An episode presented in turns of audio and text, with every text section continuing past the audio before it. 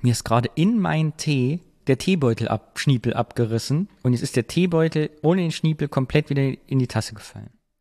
Jetzt große Sauerei. Ja, das sind so First World Problems. und das Schlimme ist, ich trinke Tee, weil der Kaffee alle ist. Hallo Alex. Hallöchen Danny. Und hallo liebe Zuhörenden beim 8082 Podcast mit dem schönsten Jingle der Welt.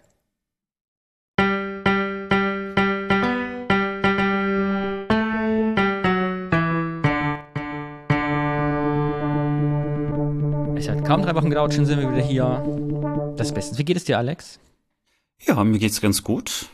Ich könnte vielleicht ein bisschen Urlaub gebrauchen. Während andere Urlaub machen, gibt es ja Menschen, die keinen Urlaub machen. Aber gut. Wie geht's deiner Stimme? Ich höre wieder besser. Denn du hattest ja eine belegte Stimme, deshalb haben wir nicht aufgenommen. Meiner Stimme geht es etwas besser, ja. Aber ich, ich klinge, ich finde immer noch, dass ich so ein bisschen klinge, als ob ich für so eine Asbach-Uralt-Werbung irgendwie einsprechen würde.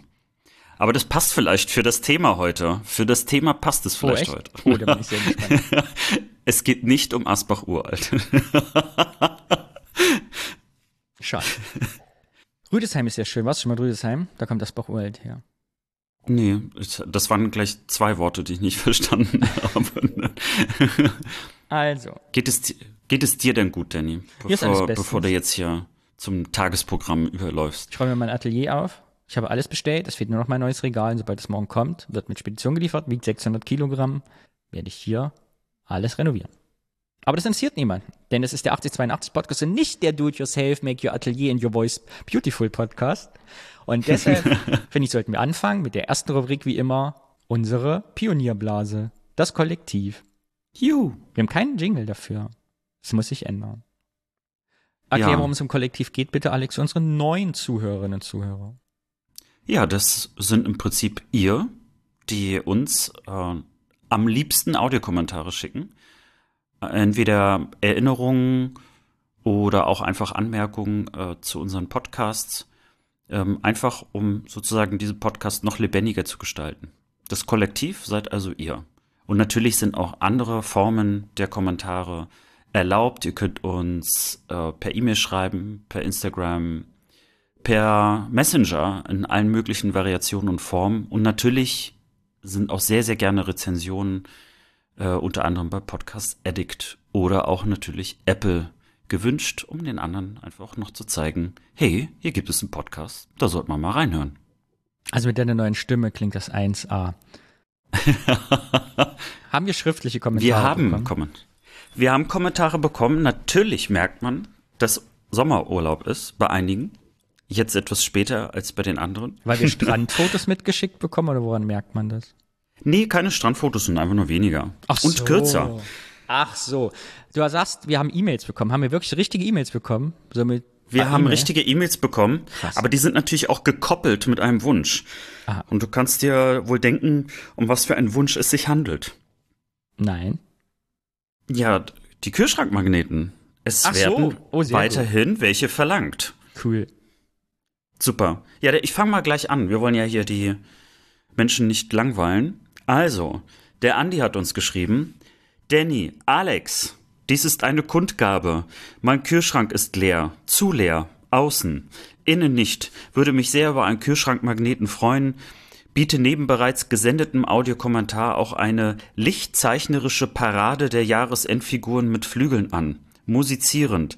Wenn meine Mutti in Klammern, ja, so will sie genannt werden, auch in Bayern, Klammern zu, sie in der Jahresendzeit aufbaut. Die hat das ganze Orchester, inklusive Orgel. Bitte, danke. Liebe Grüße, Andi. PS, dies ist ein Kommentar und Kompliment, könnt ihr vorlesen oder nur an euch nehmen. Die Adresse lasse ich natürlich jetzt raus. Vielen Dank, die musst du mir geben und dann schicke ich sofort einen Kühlschrankmagneten los. Vielleicht doch zwei. Super. Wer sonst einen haben will, einfach E-Mail schicken und dann geht ab die Post. Wir haben ja in weiser Erwartung viel zu viele gedruckt. Also wir haben ungefähr noch 60.000 übrig. Nein, das war ein Spaß. deswegen musst du ja auch das neue. mit so aufgerissenen Augen. Nein, du, des, deswegen musst du das neue Regal auch bestellen. Ja, deshalb braucht der Alex vor allem auch Urlaub, weil er kein Geld mehr hat, weil wir unser gesamtes Erspartes in Kühlschrankmagneten ausgegeben haben. Was ist die zweite E-Mail? Ich will die zweite E-Mail hören von unserem Kollektiv. Alex, spann mich nicht auf die Folter. Na gut, so sei es. Die Doro hat uns geschrieben. Hallo ihr zwei, danke für euren tollen Podcast. Er macht mir wahnsinnig viel Freude. Audiokommentar ist nicht so meins. In Klammern, sorry Danny, Herz. Aber ich habe euch eine Apple Podcast Rezension gegeben. Ich freue mich, wenn ihr mir einen Magneten schickt. Liebste Grüße, Doro, Jahrgang 82, der beste Jahrgang. Das stimmt, 82 mit Abstand, leichtem Abstand der beste. Ja, gerne, ich werde auch dir einen Magneten schicken. Hurra. Juhu! Sehr schön. Ja, wir haben, glaube ich, noch einen Audiokommentar. Jawohl, wir haben zwei Audiokommentare. Und zwar von, bei mir steht Miki, wie heißt sie? Ich habe den, ich, bei mir ist das verklausuliert. Wer hat uns geschickt? Warte, das müsste die Michelle sein. Michelle. Aber ich werde, ich werde das aber nochmal hier verifizieren. Ja, es ist die Michelle. Ich muss das kurz zur Erklärung sagen, denn wenn ihr uns bei Signal einen Kommentar schickt, dann schickt der Alex die versucht, die in die iCloud zu schieben. Das funktioniert nicht, scheitert dann. Er schickt mir also weiter auf Signal. Ich habe Signal nicht auf dem Rechner, sondern als Desktop-Applikation. Da muss ich das mit so einer Software versuchen runterzuladen. Dann speichere ich das nicht unter Dateinamen, sondern ganz merkwürdig verkryptonisiert. Dann muss ich es in QuickTime laden, damit ich das MP3 umwandeln kann. Und mit etwas Glück spielt er dann ab. also. also mit anderen Worten, wir lieben Audiokommentare und tun sie. alles dafür. Deshalb kommt der Podcast so selten, weil wir nur damit beschäftigt sind, zu konvertieren. Aber schickt ruhig fleißig weiter. Vielen Dank. Ich spiele mal los, Michelle. Ähm, ich habe mich ja schon einmal gemeldet und zwar kurz nach der Kranführerinnenfolge mit einem großen Lob und ähm, habe jetzt seitdem ganz viel weitergehört und mir auch so einige Notizen gemacht, was ich euch noch für Sprachnachrichten schicken möchte. Ähm, allerdings bin ich jetzt gerade bei Folge 16 oder habe die so gut wie fertig gehört und habe eine mir sehr dringliche Rückmeldung, so dass ich äh, die jetzt vorziehe vor all die anderen Sprachnachrichten, die ich eigentlich noch geplant habe. Ähm, und zwar ist es äh, tatsächlich eher eine sehr kritische Anmerkung ähm, zu dem Thema Wertdeutsche, das ihr aufgemacht habt, das ähm, einerseits super interessant war und die Intention, die ihr da auch verfolgt, ähm, kam sehr, sehr klar rüber. Aber gerade deswegen habe ich mich wirklich sehr gewundert, ähm, warum ihr dieses F-Wort benutzt und selbst so stark reproduziert. Also ihr macht ja zumindest ähm, dann im Verlaufe der Folge sehr, sehr deutlich, dass das Wort ähm, rassistisch ist, dass es eine Fremdbezeichnung von außen ist. Und äh, genau, spielt ja auch Stimmen ein von Wertdeutschen, die ähm, deutlich machen, dass sie das als rassistisch wahrnehmen und als abwertend. Und trotzdem nutzt ihr selbst das in dem Podcast mehrere Male und, und, wirklich sehr ausufernd und das hat mich richtig sehr gestört und hat mich echt gefragt, warum ihr da so unreflektiert wart, ehrlich gesagt, weil ihr das ja sonst überhaupt gar nicht seid. Mhm. Genau, und äh, ich habe ja schon gesagt, also es wird super klar, dass eure Intention irgendwie emanzipatorisch ist und äh, antirassistisch, aber indem ihr selbst die Worte eben als Nicht-Betroffene mehrfach nutzt und es auch zumindest zu Beginn weder ankündigt noch irgendwie direkt einordnet, reproduziert ihr eben den Rassismus, für den die Worte stehen. Und ähm, genau, und dieser Rassismus, der wirkt auch, wenn das nicht eure Intention ist. Und das fand ich sehr wichtig, euch rückzumelden. Mhm. Genau. Ähm, ja, genau, alles andere ist eigentlich sehr klar in der Folge erklärt sozusagen. Ähm, genau, und ich glaube, für alle, die es interessiert, der Rise and Shine Podcast, den ihr auch mehrfach erwähnt habt, der ist wirklich richtig toll. Der macht, ähm, der erzählt sehr, sehr viel über äh, wertdeutsche Geschichten, sowohl in der DDR als auch in der BRD. Ähm, genau, und den würde ich auch auf jeden Fall allen nochmal sehr stark empfehlen. Aber äh, genau, ich, also genau, ich bin echt so ein bisschen traurig, dass ihr das so, so habt, also so ausgestrahlt habt, weil ähm, das, glaube ich, auch für gerade für Vietdeutsche oder Vietnamesinnen, die in Deutschland leben, Deutsch sprechen, die euren Podcast hören würden, wirklich äh, verletzend sein kann und ähm, die da vielleicht auch gar nicht darauf vorbereitet sind, sozusagen. Ne? Also wenn ihr jetzt Fans habt in eurer ähm, in eurem Kollektiv oder in unserem Kollektiv, ich bin ja schon Teil davon. Ähm, das stimmt die quasi diesen Hintergrund haben und den Podcast hören, dann kann das wirklich zu starken Verletzungen führen. Und ähm, genau, ich finde das tatsächlich sehr schade. Äh, ja, also vielleicht habt ihr ja die Möglichkeit, noch was damit zu machen. Also zu allermindest eine Inhaltswarnung zu Beginn der Folge zu setzen, so dass Leute sich das überlegen können, ob sie sich das anhören wollen oder nicht. Oder es vielleicht auch noch wegzupiepen. Genau, ich finde es nicht in Ordnung, wenn wir als weiße Deutsche das F-Wort sagen. Genau, und das ist für mich, ähm, steht das in einer Stufe mit dem N-Wort und dem Z-Wort, wo ja auch schon sehr deutlich gemacht wurde, ähm, warum Menschen sich wünschen, dass diese Worte nicht mehr genannt werden. Ja, ähm, genau. Sorry, es war diesmal tatsächlich Kritik, aber Danny freut sich ja drüber. Ich hoffe, dass du, Alex, ähm, damit auch klarkommst sozusagen. Ähm, genau, und ihr wollt ja auch immer Rückmeldungen und besser werden und das wollen wir ja alle zusammen. Genau, deswegen hoffe ich, dass ihr das als konstruktive Kritik anseht. Ja, ich grüße euch ganz lieb und äh, freue mich aufs Weiterhören. Vielen Dank. Dankeschön, Michelle.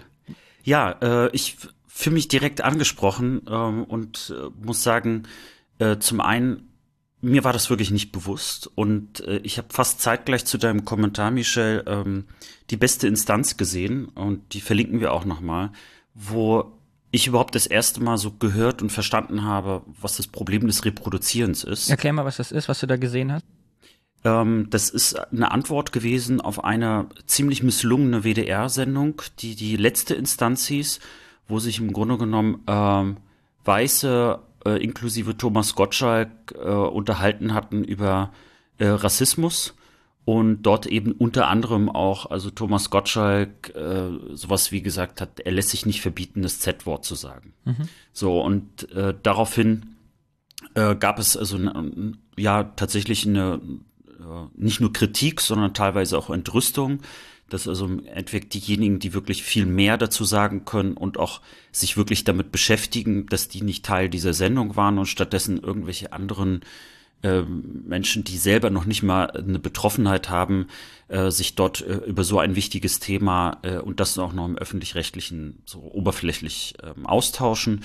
Und dann gab es eben die Antwort, deswegen die beste Instanz, wo man dann eine Runde von äh, sehr, sehr unterschiedlichen Experten und äh, tollen Leuten, äh, die unter anderem Autorinnen und Autoren sind, äh, sich über das Thema unterhalten. So, mhm. das ist auf YouTube auch extrem gut angekommen. Und ich bin irgendwie nach über einem Jahr, äh, hatte ich mich erinnert, Mensch, da war doch was. Ähm, ich hatte es mir aber gar nicht angeguckt. Ähm, hab mir das, äh, hab das praktisch dann gesehen und äh, Michels Kommentar kam fast irgendwie zeitgleich rein und mir ist in dem Moment auch klar geworden, ja, scheiße. Ähm, äh, also wir haben tatsächlich, also bei uns in der Folge, darüber gar nicht nachgedacht. Also wir haben einfach nur wiedergegeben, wie wir es so in unserer Kindheit äh, oder so in unserer Jugend erlebt hatten, aber nicht darüber nachgedacht, was das jetzt heißt, wenn wir es heute verwenden äh, und, und wie man das möglicherweise eben, wie Michelle sagt, also entweder benutzt man es gar nicht oder ähm, versucht es zumindest also als eben F-Wort zu deklarieren, wo auch natürlich diskutiert wird, ähm, ist das also Reproduktion, ja, nein. Ähm, und ähm, ja, also und was für Probleme das verursachen kann.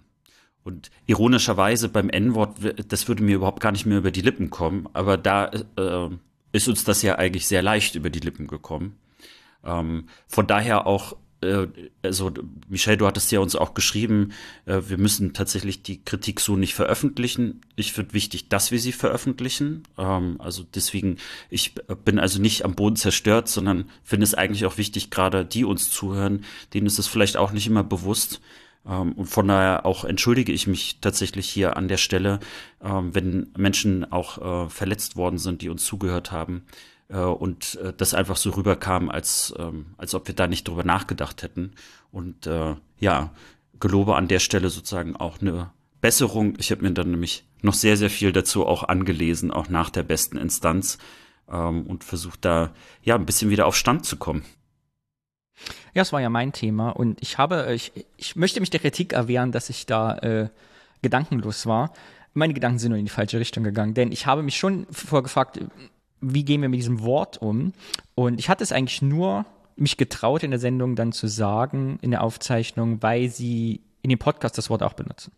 So. Und dann deshalb dachte ich, okay, wenn die das machen, Self-Empowerment, kann ich das auch. Mhm. Mich betrifft es natürlich nicht. Ne? Und ich habe ja immer, da wir irgendwie, oder ich aus der also anderen Emanzipationsbewegungen kommen, wo ja Empowerment, der irgendwie der Schimpfworte irgendwie aufgenommen wird, habe ich da für mich immer eine andere Einstellung, aber ich verstehe, dass die halt nicht übertragbar ist und mir war dies und deshalb danke ich dir, Michelle, für den äh, Kommentar nicht so in der in der Härte bewusst. Gleichzeitig natürlich auch immer mit dem Gedanken, wie spricht man über Sachen, ohne Sachen auszusprechen. Gerade weil natürlich dieses F-Ostdeutsch-Wort hier im Westen keiner kennt. Also wir reden quasi über ein Wort, was dann, wo gar nicht klar ist, unbedingt. Also ich überlege gerade, ne, während ich rede, wie wir das lösen können, auch im Podcast, weil ich würde gerne was an der Folge dann machen. Ich finde diese, diese Warnung in Anführungsstrichen vorher oder dieses, dieses Statement irgendwie zu formulieren, vielleicht auch diese Folge noch neu hochzuladen, gut und ein guter Gedanke und wichtig. Ich überlege gerade, wie man das macht. Und äh, aber wird es doch was einfallen. Wir sind ja schlaue Leute. Ja. Interessant fand ich nochmal, äh, weil ich immer das für mich so ein bisschen abgetan habe. Jetzt erst durch Michels Kommentar mir das so bewusst geworden ist. Im Moment einerseits äh, Übernahme gut funktioniert, andererseits aber scheitern kann. Weil ich habe nämlich letztes Jahr für so ältere Homosexuelle, die noch unter dem Paragraph 175, ne, schwule Männer gelitten haben, irgendwie äh, Interviews mitbekommen weil ich Fotos gemacht habe. Und da erzählten ja wirklich Leute, dass äh, sie heute noch, obwohl der Paragraph 175, für alle, die es nicht wissen, das war der Paragraph, der schwulen Geschlechtsverkehr unter Strafe gestellt hat, unverändert von den Nazis übernommen worden ist äh, bis in die 70er Jahre. Das bedeutet auch, dass Leute zum Beispiel, die wegen Homosexualität im KZ saßen, danach einfach im Gefängnis geblieben sind und niemals befreit worden sind, äh, bis ihre Strafe abgesessen haben. Später dann leicht abgemildert war, aber erst 1994 komplett eben in der Bundesrepublik nicht mehr angewendet wurde. Und Leute dafür nicht mehr ins Gefängnis kamen oder bestraft worden sind. Und es gibt ebenfalls heute noch Leute, die, wenn sie irgendwo die Zahl 175 lesen, rot anlaufen, weil sie sich nach wie vor schämen und erwischt fühlen. Und diese Anekdote kam mir da wieder in den Kopf, dass es eben ne, Worte gibt, die ich nicht nachvollziehen kann, wie sie mich betreffen, aber so tief verankert sind und einem so eine Angst machen oder so eine ja, Erinnerung hervorrufen, dass das eben, auch wenn das nicht mehr aktuell ist, immer noch über den Dingen schwebt. So, das ist mir als Beispiel eingefallen, wie es vielleicht in meiner Welt vorkommt. Und deshalb verstehe ich das jetzt, danke Michelle, noch mehr als vorher. Genau. Wir machen uns Gedanken wegen der Folge, was wir damit tun. Und ja, Dankeschön. Und vielleicht gibt es, falls jemand das hört, oder du Michelle auch, gibt es eine Möglichkeit, weil ich kenne mich, bin in dem Metier nicht so tief drin und weiß gar nicht noch, was ich jetzt googeln müsste, Talk, aber es gibt ja schlaue Menschen. Wenn über ein Wort gesprochen ist, was nicht rassistisch konnotiert in den gesamten Bundes- oder im gesamten deutschsprachigen Raum ist. Gibt es Quellen, auf die man verweisen kann, wo das eingeordnet ist? Oder gibt es so eine Art Lexikon, was, ja, wo man Leuten eben sagt, wenn du nicht weißt, worum es geht, schau mal hier nach, damit du weißt, über was wir gerade sprechen. Gibt es sowas? Das ist auch eine gute Frage, weil das ist mir bei der besten Instanz ähm, sehr, sehr stark vor allen Dingen am Anfang. Weißt du, dass wir Vollidioten das nicht machen müssen, die irgendwie Halbwissen in jedem Bereich haben, sondern es muss ja eine, also eine Instanz geben, die das, glaube ich, gut erklären kann. Ja, ich glaube, es ist ja auch nur ein äh, Aspekt von, von also einem viel, viel größeren Komplex der, ähm, also von, von Rassismus, Diskriminierung und äh, noch viel, viel weiteren Sachen. Und ich glaube, äh, da sind wir, glaube ich, hier auch am falschen Ort, das tatsächlich alles so aufmachen zu können, äh, weil es dann ein bisschen komplizierter wird. Mhm aber bei der besten äh, äh, Instanz ist mir eben auch diese eine Frage nochmal aufgefallen, die du auch aufgeworfen hast. Wie spricht man über etwas, ohne es also irgendwie, also einmal benennen zu können? Das halte ich für äh, kompliziert und äh, habe auch gemerkt, dass in dieser Sendung äh, am Anfang so oft von also N und Z, also es waren dann nur noch so Buchstaben im Raum, so fühlte sich das an. Ich habe richtig gemerkt, ich war erstmal ein bisschen verwirrt. Also es fiel mir gar nicht so leicht. Ähm, obwohl ich äh, sehr wohl das schon bei dem N-Wort äh, kenne, dass also äh, dort war mir das viel bewusster, aber und äh, diese Sensibilität dafür auch aufzubauen und gleichzeitig aber eine, eine gute Sprache auch zu finden, äh, die es schafft, äh, trotzdem, also das auch Menschen zu vermitteln, die, die, eben noch nicht wissen, was hinter diesem einen Buchstaben steckt. Wie kann man darauf verweisen, ohne sozusagen äh, gleichzeitig, also die Menschen, die vielleicht zuhören äh, und, und, dadurch verletzt werden können, dass, dass die ähm, ja wenigstens gewarnt sind. Ne? Also Michelle hat ja schon so einen, einen Tipp gegeben, dass es ja auch eine Art Triggerwarnung geben kann. Ja, wir sind ja nicht die Ersten, die sich diese Frage stellen. Das ist ja vielfach gemacht worden. Es wird eine sehr gute, schlaue Antwort darauf geben. Wir kümmern uns drum und handeln. Vielen Dank. Dankeschön. Aber Michelle lässt uns natürlich nicht raus, ohne noch weitere Erinnerungen zu haben und Anmerkungen. Deshalb spielen wir Kommentar Nummer zwei.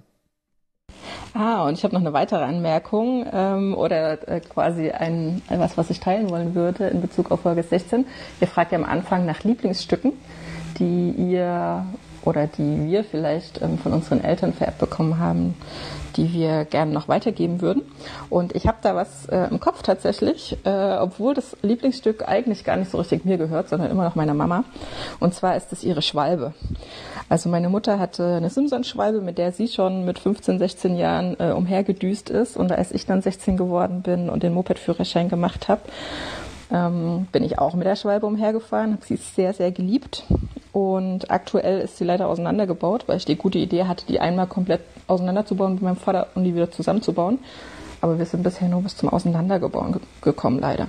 Genau, aber das ähm, ist quasi mein Lieblings-DDR-Stück, das mir noch zur Verfügung steht, beziehungsweise das in meiner Familie gerade ist und ähm, mit dem ich ganz viele tolle Erinnerungen verbinde. Und ich finde es ähm, so eine total schöne Vorstellung, dran zu denken, dass meine Mama schon in ihren Teenagerjahren äh, mit dieser Schwalbe umhergefahren ist und dass ich dann auch wieder gemacht habe und dass es vielleicht irgendwann auch noch meine nächste Generation macht.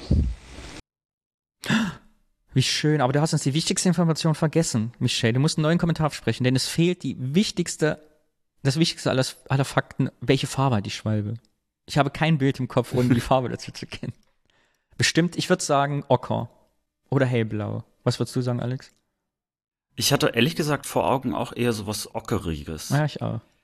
Musste auch ein bisschen schmunzeln, weil ich habe ähm, eine Freundin, die kommt aus der Stadt Brandenburg. Wenn ihr das hört, äh, ich musste da irgendwie auch direkt an sie denken, weil sie, ähm, glaube ich, auch eine Schwalbe hatte und äh, auch so ein Lieblingsstück war. Und gleichzeitig eine andere Freundin, die aus Köln kommt und die ist totaler äh, Vespa-Fan. Die hört uns vielleicht auch zu. Und da ist mir so aufgefallen, dass so die Schwalbe und die Vespa, das sind so irgendwie so, so vergleichbare Lieblingsstücke. Wo ich mich auch gefragt habe, ob es daran liegt, auch dass einfach so Mopeds, sind das Mopeds? Motorräder darf man, glaube ich, nicht sagen. Ne? Graz. Keine Ahnung. Ich bin bei diesem Thema raus. Ja, aber also für mich sind das immer irgendwie Mopeds, Moped-Roller oder so. Äh, das ist ja schon meistens die ersteren motorisierten so Freiheitsgeräte äh, sind, also die einem so ein bisschen die Freiheit gegeben haben. Es ist nach wie vor ein Zitat aus Sonnenallee, dem Film, den ich ja bis heute, äh, also die Zitat ist mir bis heute im Kopf geblieben, mit die DDR kam uns riesig vor, was daran gelegen haben kann, dass unsere Mopeds so langsam waren. äh, ich gebe einen Tipp hier, ich weiß nicht wie alt, wie alt ist Michel, jetzt das gesagt? Nee, ne? Äh, lass dir von einem alten, nee. weißen Mann was etwas sagen, äh, trifft dich alsbald mit deinem Vater und baut diese Karre wieder zusammen. Denn mein Lebensweg ist geprägt von Menschen, die Sachen auseinandergebaut haben, danach nie wieder zusammengebaut haben, bis es irgendwann zu spät war. Also baut bitte, jeder, der das hört, bitte eure Motorräder wieder zusammen, eure Mopeds, sonst liegen sie für immer im Garagenhof, bis irgendwann Teile fehlen und verrostet sind. So, das war jetzt an alle. Ans gesamte Kollektiv. Allein dafür lohnt sich schon, diesen Podcast zu hören. Wegen meiner Lebensweisheit. Jetzt ist es doch ein Do-it-yourself-Podcast geworden. ja, hattest du ein Moped? Nee. Ich, also äh, das Schnellste, was ich jemals hatte, war ein Fahrrad. Ja. Ich auch nicht. Ich durfte mal mitfahren äh, auf einer Simpsons, war das schlimmste Erlebnis meines Lebens in diesem Alter. Ausgeliefert zu sein, hinten auf so einer Simson, ganz schrecklich. Und in Thüringen, immer berghoch und bergab. Da hat aber ein Freund von mir in Rostock noch mal einen draufgelegt. Äh, der hat nämlich einen Motorradführerschein irgendwann gemacht. So, ich glaube, kurz nach dem Abi. Und ich habe gesagt, ich werde auf gar keinen Fall mit dir auf einem Motorrad fahren. Ich, also, da würde ich Todesängste ausstehen. Und der hat mich sonst immer mit einem Auto abgeholt und äh, ja, und hat nichts gesagt. Mhm. Ja, und der Termin war ein bisschen enger und dann kam er auf einmal mit seinem Motorrad. Und wir reden hier nicht viel von so einer Schwalbe oder Simsong oder so, sondern so ein Ding, weißt du, so wo du aufs Pedal drückst und dann bist du gefühlt schon bei 130 Kilometer pro Stunde irgendwie unterwegs. Und er hatte dann gesagt, ja, hier ist dein Helm. Und dann saß ich dort auf diesem Motorrad und ich muss auch sagen, ich erinnere mich nicht mehr, wo wir hingefahren sind. Ich erinnere mich einfach nur, wie wir auf diese Stadtautobahn von Rostock raufgefahren sind und er extra noch mal ein bisschen aufs Pedal gedrückt hat. Und ich habe ihn so sehr umklammert, weil ich dachte, wenn ich ihn jetzt auch loslasse, dann sterbe ich ja auch. ja. Ja. Deshalb haben wir darunter gelitten, man durfte bis, also die ganze Schulzeit über nichts sprechen, vor was man Angst hatte, denn die Leute haben es schamlos ausgenutzt. So war das damals. Ja, das ist ein schönes Fazit. Vielen Dank. äh, das war's vom Kollektiv. Wir machen direkt weiter mit unserem nächsten Thema, für das wir auch noch kein Jingle haben, was ein Skandal ist. Und ich liebe die Rubrik, denn ich durfte wieder ein Wort mitbringen. Es bedeutet, ich bringe ein Wort mit, wir reden drüber. Du weißt nicht, welches Wort ich mitgebracht habe. Ich habe dazu auch nichts rausgefunden oder so, sondern es beschäftigt mich einfach aus der Erinnerung. Und bist du gespannt, welches Wort ich mitgebracht habe? Liebes Kollektiv, seid ihr alle gespannt? Natürlich. Ja. Ja. Das Wort ist mir, als ich eine alte Schulfreundin wieder getroffen habe in Berlin, letztens, als noch Sommer war, also diese richtige, für eine Woche, äh, in Gedanken gekommen. Und das Wort heißt Geschenke. Geschenke. Ich find's eigentlich ganz süß, dass du noch gerade ablesen musstest, sondern dann kannst du dir das eine Wort Ich- nicht merken. Ich habe zwei, ich habe ich hab hot, hotte drei Top der Wörter für die nächsten sechs Folgen, weil ich in jeder zweiten dran bin und ich wus, wusste jetzt nicht mehr, welches ich mitgebracht habe. Oder entscheidest du immer spontan? Geschenke. Was sagst du dazu? Was fällt dir dazu ein? Geschenke. Ja gut, meine erste Assoziation ist äh, Weihnachten und der ganze Stress. Äh, meistens, was man schenkt. Und äh, vor allen Dingen Jahr für Jahr äh, diese Freude äh, gesunken ist, dass ich überhaupt Geschenke bekomme. Also ich, also ich bin mittlerweile an einem Punkt angekommen, wo ich gar nichts geschenkt haben möchte äh, weil meistens irgendwie so dahinter gar nicht mehr so die, die Idee äh, steckt, jemandem eine Freude zu bereiten, sondern das ist irgendwie einfach nur so, so ein sozialer Aspekt. Also, weil du eingeladen wirst zum Geburtstag, muss man schenken. Und mittlerweile kommt das ja so, wenn du eine größere Gruppe einlädst, kannst du ja davon ausgehen, dass die eine WhatsApp-Gruppe aufmachen. So, und dann sagt jemand, hat jemand eine Idee, dann hat natürlich so gut wie keiner eine Idee. Man ist aber schon mal froh, dass jemand eine WhatsApp-Gruppe angelegt hat. Und dann äh, wird äh, Geld zusammengelegt und am Ende landet es doch wieder als Gutschein oder so. Weil man will ja dann doch keinen Fehler machen und irgendwie sind alle glücklich, also das erledigt zu haben. Das ist so für mich erstmal Geschenke, wie es heute geendet ist. Also wir haben jetzt die Frage schon beantwortet, was hat es mit uns heute zu tun? Aber wie hat alles angefangen? Hast du früher viele Geschenke gekriegt als Kind? Oder hast du die Wünsche gehabt oder gab es bei euch viel Geschenk zwischendurch oder nur Weihnachten? Wie war es bei euch so? Also zwischendrin, äh, das gab's gar nicht. Also was so üblicherweise war, dass meine äh, Großeltern ähm, aus der Ukraine äh, vor allen Dingen äh, kamen. Dann haben die immer ganz viel mitgebracht. Das war immer so, so ein übliches Ding. Und äh, dann natürlich so dieses typische, wenn man so bei der Uroma oder der Oma war, dass man dann irgendwie noch so eine Mark äh, für eine Eiswaffel bekommen hat. Das ist so dieser typische Spruch. äh, und ansonsten, ich war, obwohl ich ein Einzelkind bin und damals natürlich auch war, äh, würde ich nicht sagen, dass ich jetzt wirklich verwöhnt wurde, sondern meine Eltern, ich glaube, das kann man, äh, konnte man auch in einigen Folgen schon vorher hören, waren schon so ein bisschen darauf bedacht, also mir nicht einfach alles zu geben, nur weil ich es haben wollte. Und manchmal hatte äh, gerade sowas ähm, Geschenke zum Geburtstag und Weihnachten anging, immer auch so einen kleinen erzieherischen Charakter. Also so eine Mischung aus, also das würde ich mir gern wünschen und das bekommst du. Also Beispiel, mein Vater war halt Naturwissenschaftler und der fand das, glaube ich, auch gut, wenn ich jetzt nicht irgendwie einfach mal so irgendwas spiele, sondern dass das auch irgendwie gleich so was hat, wo man was zusammenbauen kann und man irgendwie was versteht. Deswegen habe ich auch irgendwann mal ein Mikroskop geschenkt bekommen. Also so in, in diese Richtung. Das sind eigentlich meine einzigen Erinnerungen an Geschenke, weil ansonsten überlagert, ehrlich gesagt, äh, die Zeit, vor allen Dingen die letzten Jahre, viel mehr, äh, was ich alles an Geschenken verzweifelt gesucht habe, bis hin zu, dass ich in meiner App, äh, in, in einer Erinnerungs-App, irgendwie so eine Liste pflege, wenn irgendwie jemand gerade so eine Idee oder eine Geschenkidee hat für sich selbst, dass ich die notiere, damit dann, wenn es soweit ist, ich sie abrufen kann und ich doch irgendwie damit eine kleine Freude bereiten kann, weil eigentlich möchte ich gerne schenken, um Freude zu bereiten, am liebsten aber nicht zu einem bestimmten Anlass, sondern lieber, wenn es soweit ist.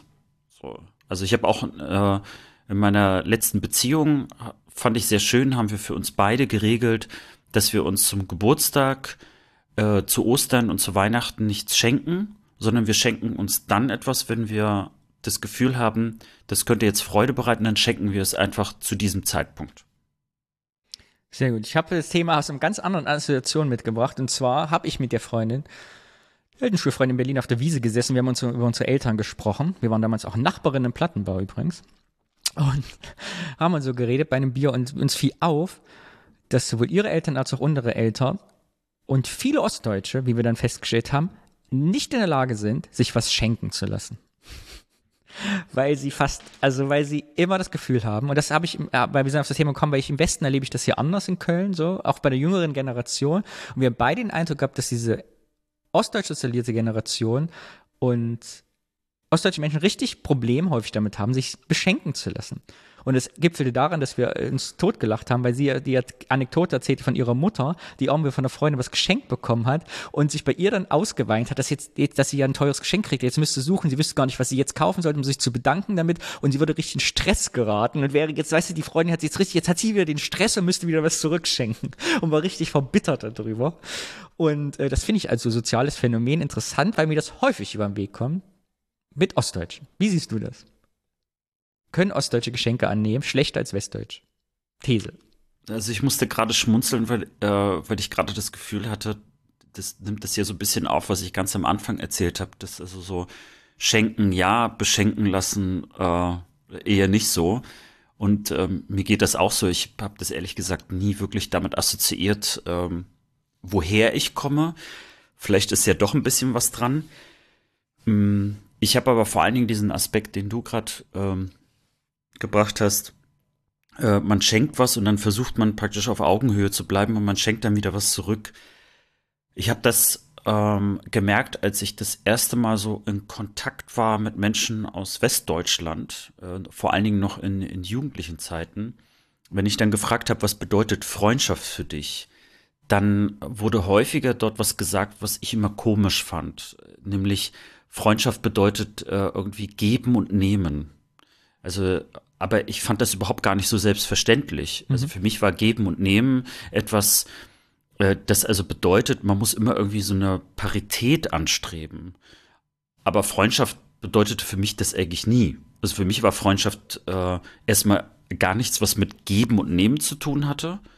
So komisch es klingen mag, ne? aber also, dass, dass man da überhaupt gar nichts gibt oder schon gar nicht nimmt, sondern Freundschaft hatte für mich eher so diesen Aspekt von, dass man, äh, dass man Werte hat, die man teilt, dass man irgendwie Bock hat, Zeit zu verbringen miteinander, dass man sich gegenseitig irgendwie inspiriert, dass man einfach Freude äh, an, an sich hat, also dass man zusammen sein kann. Genau, und, und das ist jetzt meine These. Pass auf, genau das habe ich das Wort hm. gebracht, weil wir haben auf dieser Wiese gesessen und überlegt, woran liegt das eigentlich? Und meine These jetzt so genau, dass Freundschaft eben nicht was mit Geld und Geschenken zu tun hat. Und in der DDR aber dadurch, dass Mangelwirtschaft war, ich kenne es von meinem Vater, weißt du, hast du zwei Säcke Zement, dafür kriegst du Steine, ich kauf dir äh, drei Astis Bomante Säck, dafür kriege ich deine äh, Holzbalken, die du übrig hast, oder Fliesen, weißt du, es gab es dieses Tauschgeschäft.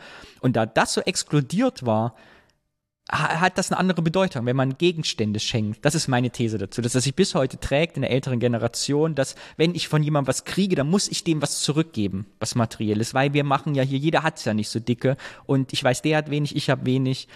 Wir müssen das irgendwie ausgleichen. Und dass das heute noch mitschwingt. Und deshalb den Ossis unangenehm ist, im Restaurant zu sitzen und der andere sagt, ich lade dich ein für 60 Euro, dass dem es immer noch das Gefühl gibt, ah nee, irgendwie ist mir unangenehm. Was hm. im Westen häufig anders ist. These Ende. Oh, ich, ja, aber finde ich eine geile These. Also die, die übermannt mich ja quasi. ja, aber ich finde gerade das interessant. Wir haben ja natürlich, also so im, im Osten, genau wie du beschreibst, so, so eine Art Tauschgeschäft äh, gehabt. Aber das war eben genau etwas, was nicht mit Freude verbunden war, sondern äh, das war irgendwie so eine Maschinerie, die einfach funktionierte. Also man wusste, ne, eben, also da gibt es jemanden, der hat eher Zugriff auf diese Dinge und dafür kriegst du andere Dinge. Und ich hatte ja gerade so meine Großeltern erwähnt und mein mein Opa aus der Ukraine, der hat das, äh, oder aus der Sowjetunion damals, der hat das ja wirklich auf die Spitze getrieben. Und das hatte überhaupt, also er nannte das immer Geschenke, aber es waren im Grunde genommen, äh, ich will nicht sagen Tauschwaren, es war so eine Art äh, äh, Geschenk dafür, dass man eben doch was bekommt. Und äh, wenn er mit einem Koffer zurückgereist ist, meistens waren es eher zwei Koffer, ein Koffer war im Prinzip nur dafür da, irgendwelche Sachen aus Deutschland äh, in die Sowjetunion zu bringen äh, oder auch später dann in die Ukraine. Und der hatte eine Liste von irgendwie 30, 40 Leuten und für jeden war irgendwie, je nach Wert äh, von kleiner Schokolade und es muss dann natürlich immer alles äh, äh, glitzern und blinken und, und, und Plastikverpackung. Also musste immer teuer auf jeden Fall aussehen.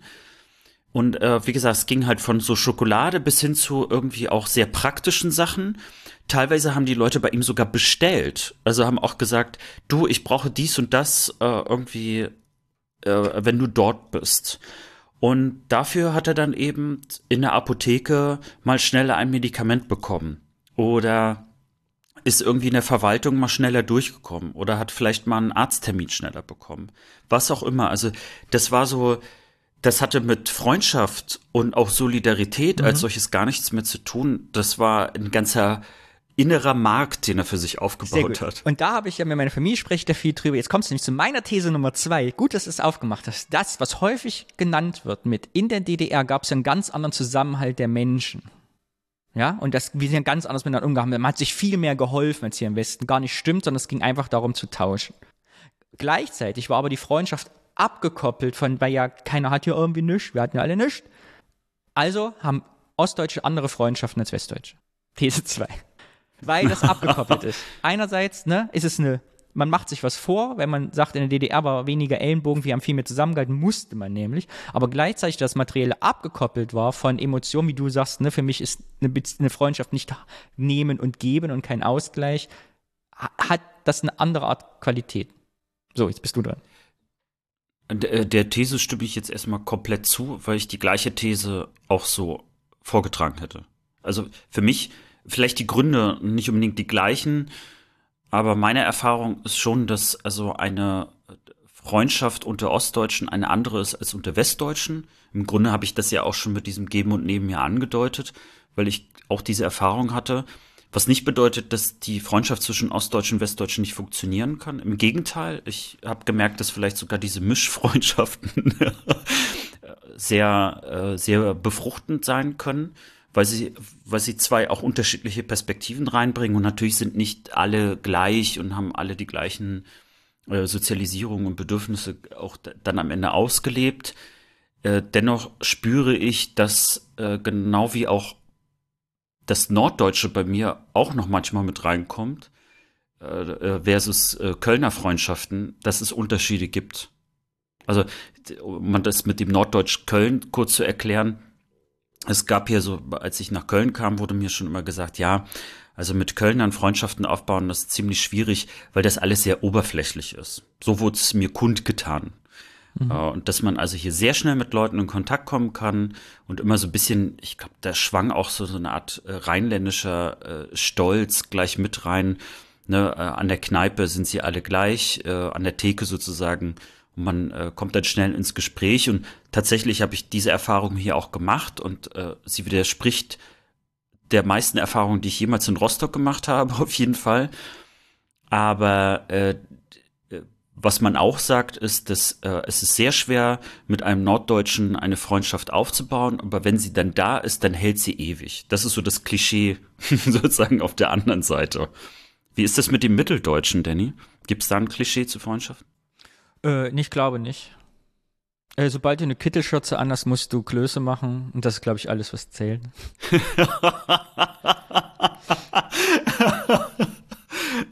Sehr gut. Äh, Aufruf ja. an das Kollektiv, wie geht es euch? Habt ihr auch den Eindruck, dass sich Ostdeutsche schlechter beschenken lassen können? Na, vor allen Dingen, was mich auch interessieren würde, also wir haben ja jetzt auch so ein bisschen die These aufgemacht, oder was du ja auch von deiner Freundin gerade erzählt hast, dieses, wenn man ein Geschenk in einem bestimmten Wert bekommt, dann muss man das Geschenk im gleichen Wert auch wieder irgendwie zurückgeben. Und dass das ja, das ist ja ein Teufelskreis, weil man ja meistens noch ein bisschen drauflegt. Das hört nie auf. Hört man nie muss auf. im Grunde genommen, man muss eigentlich immer mehr Geld verdienen, damit man sich noch die Geschenke für die Freunde leisten kann. Ja, Punkt zwei, warum es eingefallen ist, ich habe mich mal extrem für ein Geschenk geschämt und meine Eltern auch. Vielleicht habe ich die Geschichte ja schon mal erzählt im Podcast. Ich vergesse es, weil ich immer nicht weiß, was habe ich schon mal erzählt. Äh, und zwar beim ersten Westbesuch, als wir waren in Duderstadt, hat uns eine Oma zwei Mark gegeben, jedem Kind. Und ich weiß, dass es für, mein, für mich toll war, konnten wir ein Matchbox-Auto kaufen, aber für meine Mutter war das damals unfassbar unangenehm, weil die es ganz schlimm fand, als Ossi erkannt zu werden, von dieser älteren Dame Geld anzunehmen. Also da ging das auch schon weiter mit keine Geschenke annehmen, so weit, so, solche Blüten das getrieben. Ja. Und zwar so Ja, ich- traumatisierend quasi, dass es heute noch, für mich- also heute erzählen wir über diese Geschichte manchmal noch, weil das sich so eingeprägt hat, diese Situation. Und ich habe sie auch deswegen immer noch so im Kopf, diese Fußgängerzone, diese ältere Frau, die so uns was Gutes tun wollte. Mhm. Ja, da kommt noch, oh, da kommt irgendwie alles gleich zusammen, ne? Auch dieses Schamgefühl und man kennt sie ja nicht, also man kann ihr ja die zwei Mark nicht mehr zurückgeben. ja, du hast gerade noch das mit dem Essen angesprochen. Also ähm, meine Freunde kennen das ja von mir so ein bisschen. Ich lade eigentlich sehr, sehr gerne zum Essen ein. Ich habe auch die Möglichkeit, zum Essen einzuladen. Und bei mir ist das irgendwie auch so, ach, so ganz tief Ganz drin. kurzer Disclaimer. Jeder, der denkt, der Alex würde kochen, nein, das stimmt nicht. Er lädt Leute woanders zum Essen ein, in externen Einrichtungen. Ja. Genannt Restaurant. Ja, also eben, weil, also ich, ich kann kochen, ich möchte es nur nicht. und, und ich weiß, dass es natürlich vielen sehr unangenehm ist. Es wird auch thematisiert. Also so eine Freundschaft gibt es ja auch her, dass man Konflikte ansprechen kann. Aber ich habe auch die Erfahrung gemacht, dass eben äh, Freunde von mir auch zum Beispiel viel, viel früher manchmal wirklich nicht das Geld hatten. Und da ging es mir aber nicht darum, zu zeigen, hey, ich habe irgendwie mehr Kohle oder äh, ich habe Mitleid mit dir. Das ist vielleicht so ein bisschen das, was du gerade von deiner Mutter auch beschreibst, ne? Äh, sondern ich habe die Möglichkeit und ich möchte das auch gerne. Der einzige Unterschied ist, beim Essen ist es so, ich bin halt gerne mit Menschen zusammen und gerade beim Essen äh, ist es einfach immer eine schöne Atmosphäre. Essen und Reden, so kenne ich das äh, von vor allen Dingen äh, von der Seite meiner äh, äh, sowjetischen äh, Großeltern, wo ich einfach dort als Kind immer erlebt habe, dass egal wie viel Geld jemand hatte, der Tisch war immer brechend voll. Das ist so irgendwie Teil auch auch der Kultur dort, dass also ähm, man immer einen vollen Tisch hat und Menschen kommen und die müssen nicht nur satt sein, sondern also sie müssen förmlich platzen. Dann ist es auch gut. Das ist gute Gastfreundschaft und diese Art von Gastfreundschaft habe ich sicherlich jetzt äh, etwas weiter interpretiert, also in, in, in meinem Kreise. Aber ich kann mich sehr schlecht einladen lassen. Ich merke das dann eben auch, dass, also, wenn jemand dann sagt, okay, ich bezahle heute das Essen, dann ist das bei mir ganz schlimm. So dass also Tricks stattfinden. Also Freunde haben von und Freundinnen von mir haben so Tricks angefangen, dass sie zum Beispiel dann mir einfach PayPalen, aber erst so ein bisschen später vielleicht, ja. So, ähm, oder äh, dass, wenn wir irgendwie ein Wegebier nehmen, dann haben die die Maske schneller auf und sind schon schneller im Bütchen, um mir ein Bier zu bringen. Also zumindest so sym symbolisch, ne? Also, weil ich, ich will ja gar nicht, dass die mir um Gottes Willen auch noch in gleicher Summe irgendwie zurückgeben. Ich kann das nicht. Und ähm, einer meiner besten Freunde äh, in, in, äh, in Berlin, der hat der konnte das nie vergessen, dass ich ihn zum Essen eingeladen habe, als er noch so nicht so die Kohle hatte. Jetzt hat er die. und hat das Gefühl, also äh, obwohl er nicht aus dem Osten kommt, äh, lädt er mich jedes Mal gefühlt ein, um das irgendwie zurückzuzahlen. also interessant ist auch, dass dort natürlich das Westdeutsche vielleicht dann auch eine Rolle spielt. So nach dem Motto, hey, oh, ich bin, ich bin total verschuldet, jetzt muss ich es aber der Bank auch zurückzahlen. Ich denk da gar nicht dran. Also natürlich äh, irgendwie schön, so nach dem Motto, dass es jemand irgendwie äh, dankbar in Erinnerung hat, aber ich möchte jetzt nicht auf einmal diese ganze Flut auf einmal zurückbekommen. Weil dann ist es ja doppelt unangenehm. Äh, Das größte Geschenk, was du jemals von der Bundesrepublik Deutschland geschenkt bekommen hast? Begrüßungsgeld. Aber Begrüßungsgeld ist ein anderes Thema, das machen wir irgendwann mal, denn es gibt ja, jeder hat ja spannende Geschichten, was er mit seinem Begrüßungsgeld gemacht hat und die wollen wir natürlich später mal hören. Aber erst bei Folge 157, weil wir ja kein Ja. Nostalgie-Podcast sind. Das war das Wort, Alex. Ich hoffe, es hat dir gefallen. Mir hat es sehr gut gefallen. Ich fand, dass wir einiges noch rausgekitzelt haben. Vielleicht liege ich auch eine Illusion auf. Wir schauen mal, was die Kommentatorinnen und Kommentatoren sagen. ja, einfach 5-Sterne-Rezensionen bei Apple. So. So. So. Ich bin so Ja. gespannt auf das Thema, was du uns vorbereitet hast. Darf ich drei Fragen dazu stellen, bevor du uns verrätst? Ja, gerne. Hat es was mit dir selbst zu tun? Ja. Hast du es kürzer machen müssen, als du wolltest, oder hast du Mühe gehabt, Details dazu zu finden? Mühe. Okay. Mm, hat es auch was mit mir zu tun? Das weiß ich noch nicht. Okay, ich weiß, worum es geht. Es geht um Schnaps. Nein. Wegen Asbach Uralt. Nein, okay. Nein, überhaupt nicht. Es hat äh, gar nichts mit einem Getränk zu tun. Das Thema, das ich mitgebracht habe, ist Ottokar Dorma. Bitte was? Bitte was? Ottgar was? ich. Ottokar Dorma. Ich, äh, ich höre raus, es sagt dir nichts. Dorma ist Haus. Dumm, dumm. Zu Hause. Das, das ist in der Tat sogar die, äh, der Ursprung dieses Nachnamens. Okta, Dorma, Okta Aber- ist acht. Ach, Nee, Ottokar. ach, Ottokar. Ottokar. Dommer, der brave Schüler. Sagt mir überhaupt nichts. Nie gehört. Ich weiß Okay. nicht, worum es geht. Und alle deine sowjetischen Freunde klatschen es jetzt in die Hände. Äh, tatsächlich hat es mit der Sowjetunion so gut wie gar nichts zu tun, sondern ähm, es ist ein Buch beziehungsweise eine Figur von einem zwölfjährigen Schüler, der satirisch über äh, die Schule und sein Familienleben äh, berichtet und schreibt.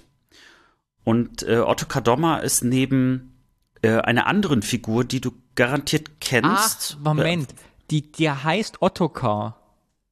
Der heißt Ottokar, Ach ja. so, jetzt verstehe ich das alles. Es tut mir leid. Ich dachte, weil du das so russisch ausgesprochen hast, ich dachte, es, das Ding heißt Ottokar Dorma und heißt irgendwas. Nee, ich, ja, Ach, Ottokar. Alles klar. Jetzt, ich, ja, ja, hm.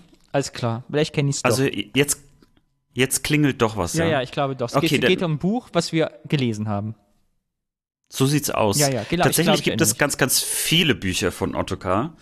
Und äh, ich erzähle mal kurz, warum ich Ottokar äh, mitgebracht habe. Mhm. Meine persönliche Geschichte ist dazu, dass ich bin mit meinem Vater das erste Mal so eine Vater-Sohn-Tour, ähm, ja, also mit meinem Vater auf so einer Vater-Sohn Hoffentlich auf dem Motorrad. Nee, äh, so ein richtiges Auto. Und äh, wir waren dann auf Rügen und sind dann in Bergen gewesen. Das ist eine kleine Stadt dort. Und äh, dort gab es in einem Zeitschriftenkiosk ähm, ein Taschenbuch, äh, Ottokar Dommer.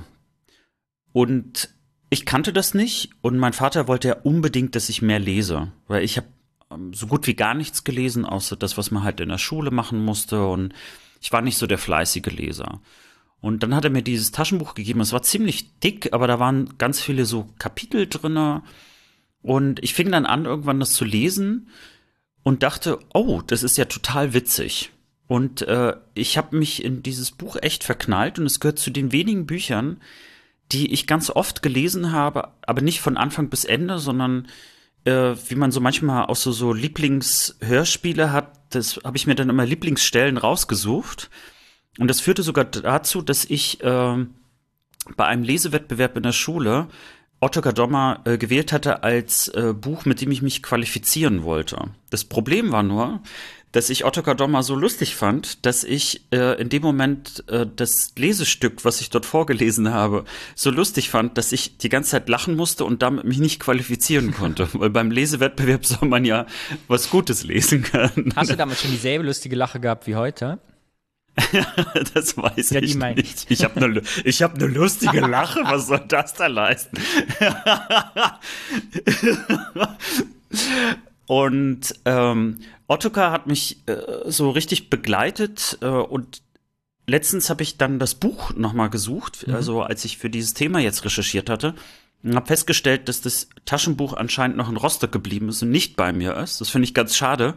Ich wollte dann reingucken, bin aber dabei äh, darauf gestoßen, dass meine Mutter mir vor paar Jahren äh, zu Weihnachten äh, Otto Kadoma als Buch geschenkt hat. Das ist nämlich nachgedruckt worden, wo dann sozusagen die ganzen unterschiedlichen Bücher nochmal zusammengefasst worden sind, wie so eine Art Sammelband. Äh, das zeigt auch, dass Otto Kadoma existiert immer noch. Äh, das ist also so, dass äh, dort weiterhin also Sachen gedruckt und verkauft werden. und ähm, äh, Ottokar Dommer auch nicht aufhörte mit der Wende, sondern der äh, Autor auch noch danach weitergeschrieben hatte. Mhm. Und neben Ottokar Dommer gibt es ja eine zweite Kindheitsfigur, auf die ich heute absichtlich nicht eingehen werde, weil die spannend genug ist für ein zweites Thema. Aber wenn dir so eine Buch- und Filmfigur aus der DDR einfällt, was, was hast du da im Sinn? Oh, keine. Eine Film, eine berühmte Figur. Ja, hauptsächlich so aus Büchern kennt man. Das ist so eine Kinderfigur ich kenn eigentlich. Nur Lolek und Bolek. Das ist ja auch gut, und aber das ist ja die Tsche Tschechoslowakei. Ich, ja, ich hm, weiß nicht. Wenn ich, sein Nachname reimte sich immer auf etwas. Und damit wurde er immer verarscht. Keine Ahnung. Alle schreien jetzt aus, die wissen, worum es geht. Nicht. Ja, ich, ich glaube, dass einige jetzt hier schreien und sagen, Daddy, 100 Euro. Sein Vorname ist Alphons. Ah, Alphons Zitterbacke. Ganz ja, genau. Ja, kenne ich nicht mehr. Ich habe als Kind, man muss dazu sagen, ich habe, und das habe ich bis heute, ich hasse Lesen. De, vielleicht ist das auch der Grund. Ähm, ich habe eine Grundschule, Schule, ich habe nicht gerne gelesen. Ja? Ja, auf jeden Fall, also vielleicht noch mal kurz, auch wenn ich es erwähnt habe, für alle, die äh, immer noch nicht ganz verstanden haben, was oder wer ist Otto Kadoma. Also Otto Kadoma ist ein Zwölfjähriger, der wie gesagt den Alltag in der Schule und der Familie satirisch eben betrachtet hat und äh, der, die ersten Geschichten von Otto Kadoma, die sind im Eulenspiegel veröffentlicht worden. Das heißt, es war noch gar nicht ein Buch, mhm. sondern äh, das waren im Prinzip erstmal so kleinere Ausschnitte. Und erst 1967 ist es dann in Buchform erschienen. Es gibt äh, ganz viele Schallplatten auch davon, wo der Autor selber auch Otto Kadoma liest. Und auch das gehört zur, äh, zum Teil meiner Erinnerung, äh, als ich in die Bibliothek gegangen bin, habe ich häufiger auch mal Schallplatten ausgeliehen. Und dazu gehört es eben auch, Otto Kadoma auszuleihen. Äh, weil es einfach auch wahnsinnig viel Spaß gemacht hat, also äh, dem Autor auch zuzuhören, weil der dort auch so, so einen schönen Ton irgendwie mit reingebracht hat. Und es gibt auch einen Kinofilm, der ist 1976 rausgekommen, Ottokar der Weltverbesserer. Das war aber so ein bisschen so knapp äh, vor unserer Zeit und irgendwie erinnere ich mich auch nicht, dass ich den Film wirklich gesehen habe, würde aber nicht ausschließen, dass ich ihn auch gesehen habe. So. Ja, und vielleicht Otto Kadoma, ähm, der Autor selber heißt Otto Häuser, wobei in Wikipedia selber auch als Otto Kadoma ähm, also so benannt wird. Das heißt also Autor und Figur sind eins. Und äh, das Doma kommt tatsächlich von Haus, also im Russischen. Also von daher äh, hast du das genau richtig auch rausgehört. Ähm, vielleicht kurz zum Auto. Er selber ist 24 in der Tschechoslowakei äh, geboren. Und man sagt auch, dass er in der neunten Klasse schon äh, von Lehrern wegen Aufsässigkeit dann also verwiesen worden ist. Äh, er selber war Diplom-Pädagoge und dann auch später Oberstudienrat. Also platt gesagt, er war selber Lehrer und hat im Endeffekt dann also äh, eine Schülerfigur ähm, gemacht. Und Eulenspiegel wird vielleicht einigen Leuten was nicht sagen jeder im Osten, zumindest ab einem bestimmten Alter, kennt den Eulenspiegel. Das war die Satire-Zeitschrift des Ostens, also was hier jeder, die Titanic, oder jeder kennt ja hier die Titanic, äh, das ist im Prinzip der Eulenspiegel im Osten gewesen, 54 gegründet, wobei man sagen muss, es gibt äh, Vorläufer auch schon ähm, vor der Nazizeit, während der Nazizeit, also zumindest nur kurzweise kann man sich ja vorstellen und hatte äh, zu DDR-Zeiten eine Auflage von 500.000. Also das, daran merkt man auch schon, dass selbst so eine kleine Episode von Otto Kadoma in so einer Zeitschrift äh, einfach auch eine bestimmte Reichweite bekommen hat. Und der Eulenspiegel war damals sehr beliebt, äh, so dass der äh, häufiger ähm, einfach auch vergriffen war und, und sehr beliebt war. Und äh, mein Vater hatte auch bis zum Schluss ein Eulenspiegel-Abo. Also auch heute noch. Also der, der Titanic konnte er nicht lesen. Eulenspiegel war so, das gehörte einfach dazu. Also so, so tief war das bei ihm auch verankert. Kleine Randanekdote zum Eulenspiegel. Der Titanic-Chef Martin Sonneborn hatte ein Praktikum dort 95 gemacht, also beim Eulenspiegel. Hab ich äh, kurz noch irgendwie gelesen. Ja, und der Otto Häuser, der hat aber äh, nicht nur Otto Kadoma geschrieben, das ist definitiv das erfolgreichste, was er gemacht hat. Es gibt äh, zig Bücher davon und der hat aber auch Kabaretttexte geschrieben, unter anderem auch für ein Berliner Lehrer-Kabarett, das finde ich auch geil. Ähm, es gab ja so in der DDR so Berufskabarett. ich weiß nicht, ob dir das mal so bewusst war, aber ich, ich kannte das nur, weil äh, im, äh, im wissenschaftlichen Institut, wo mein Vater gearbeitet hat, gab es auch ein Kabarett von, äh, von Biologen, Physikern und so weiter. Die hatten ein eigenes Kabarett. Die Lachberater. Okay, war jetzt vielleicht nicht der originellste Name. Ja, und ansonsten, äh, ja, Häuser ist 2007 gestorben. Das heißt, der hat also noch ähm, einiges auch mitbekommen und äh, es gibt, wie gesagt, also auch aktuellere Bücher, die sind auch im Eulenspiegel Verlag äh, weiterhin auch noch. Und ich habe mir gedacht, ich mache mal was ganz anderes, weil wir wollen uns ja gegenseitig immer ein bisschen überraschen. Oh Gott, jetzt bin ich gespannt. Ich habe ich hab das Buch nämlich nicht nur rausgeholt, sondern das, was ich, äh, so sieht es übrigens jetzt aus, das ist noch richtig fresh. Ich musste sogar die Folie abmachen. Ich habe äh, dort was rausgesucht, was ich in meinem Leben bestimmt 20 Mal gelesen mhm. habe. Und das ist nämlich der ähm, aus dem Briefwechsel Ottokar Aljoscha heißt es. Mhm. Und ich würde gerne diesen Briefwechsel vorlesen. Der ist relativ kurz, aber der ist also zum einen, ich fand ihn damals lustig ich weiß nicht, ob ich ihn immer noch lustig finde. Ich habe mir ich spektakulär, jetzt dass wir jetzt nicht wissen, ob du wie beim Schülerwettbewerb 1992 wieder anfängst zu lachen und alle Leute abschalten und denken, boah, der ist nicht weiter eine Runde, oder ob du es seriös zu Ende bringst. Bin sehr gespannt. Du hast es selber nicht mehr gelesen jetzt seit 30 Jahren, oder? Ich habe äh, äh, 30 Jahre nicht. Ich würde sagen, vielleicht Nee, warte mal, doch 30 Jahre kommt mindestens hin. Das Einzige ist, ich habe äh, äh kurz mal so reingeblinzelt, mhm. um mal äh, zu schauen, wie lang das ist. Also nicht, dass ich jetzt hier irgendwie eine Stunde lang so ein Hörbuch vorlese. Ähm, also es ist äh, relativ kurz, aber es sind halt so ein äh, paar kleine Briefwechsel. Und ähm, warum ich auch diesen Briefwechsel genommen habe, es gibt nämlich zwei Dinge, die ich schön finde. Das eine ist, wir können, glaube ich, jetzt gleich so ein bisschen raushören, wie war denn damals so der Ton? Ich glaube, der Briefwechsel kommt so aus den 80ern, also sogar gegen Ende 80er. Äh, das ist also das, was man damals eben so veröffentlicht hat. Und äh, äh, das zweite ist, dass es natürlich so ein bisschen aus unserer Zeit auch stammt. Das heißt also, die, die, die Witze, die dort sind, sind ja Witze der, der damaligen Zeit. Mhm. Ich weiß gar nicht, ob die heute noch lustig sind. Und das andere ist natürlich, weil ja Aljoscha aus der Sowjetunion ist und ich damit äh, so ein bisschen äh, sozusagen die DDR und die Sowjetunion-Seite äh, in, in einem kleinen literarischen Stück drinne habe. Und äh, deswegen erlaube ich mir, einen leicht russischen Akzent anzudeuten, wenn Aljoscha antwortet. Hattest du den damals auch schon? Also hast du den auch schon gelesen in dem Akzent früher? Das weiß ich ehrlich gesagt nicht, aber ich glaube, ich würde es machen. Das Einzige, was ich weiß, dass äh, Otto Häuser, äh, als er das vorgelesen hat, hat er einen russischen Dialekt angelegt. Mhm. Also er hat sich schon Mühe gegeben, auch diesen Briefwechsel entsprechend auch klarer zu machen. Spektakulär, fang an, ich belausche dir. Also, Lieber Aljoscha, ich heiße Otto Kadoma und du wirst dich wundern, warum ich dir schreibe. Unsere Russischlehrerin heißt Frau Pittun. Wir nennen sie aber unter uns Pitovna Kurica. Das ist ihr Spitzname. Eines Tages brachte sie einen Brief mit und fragte, wer dem Lenin-Pionier Aljoscha schreiben möchte. Alle wollten schreiben und schrien es der Frau Pittun zu. Aber die Frau Pittun sagte, so geht das nicht. Sie ließ Zettelchen anfertigen, auf eines machte sie ein Kreuzchen, und wer das zieht, darf schreiben. Weil ich aufpasste, habe ich mir das Kreuzzettelchen am Kniff gemerkt und so habe ich dich gewonnen. Alle ärgerten sich über mich und als die Frau Pittun sagte, jetzt musst du aber auch am besten Russisch lernen, da ärgerten sich nicht mehr alle. Lieber Aljoscha, unser Ort ist ein Dorf. Es gibt ein Kino, ein Landambulatorium, drei Konsums, auf Russisch Magazine, ein Badesee und eine Schule nebst Kneipe. Meine Zensuren sind nicht schlecht, in Russisch habe ich eine zwei. Auch besitze ich eine deutsche Langortzippe.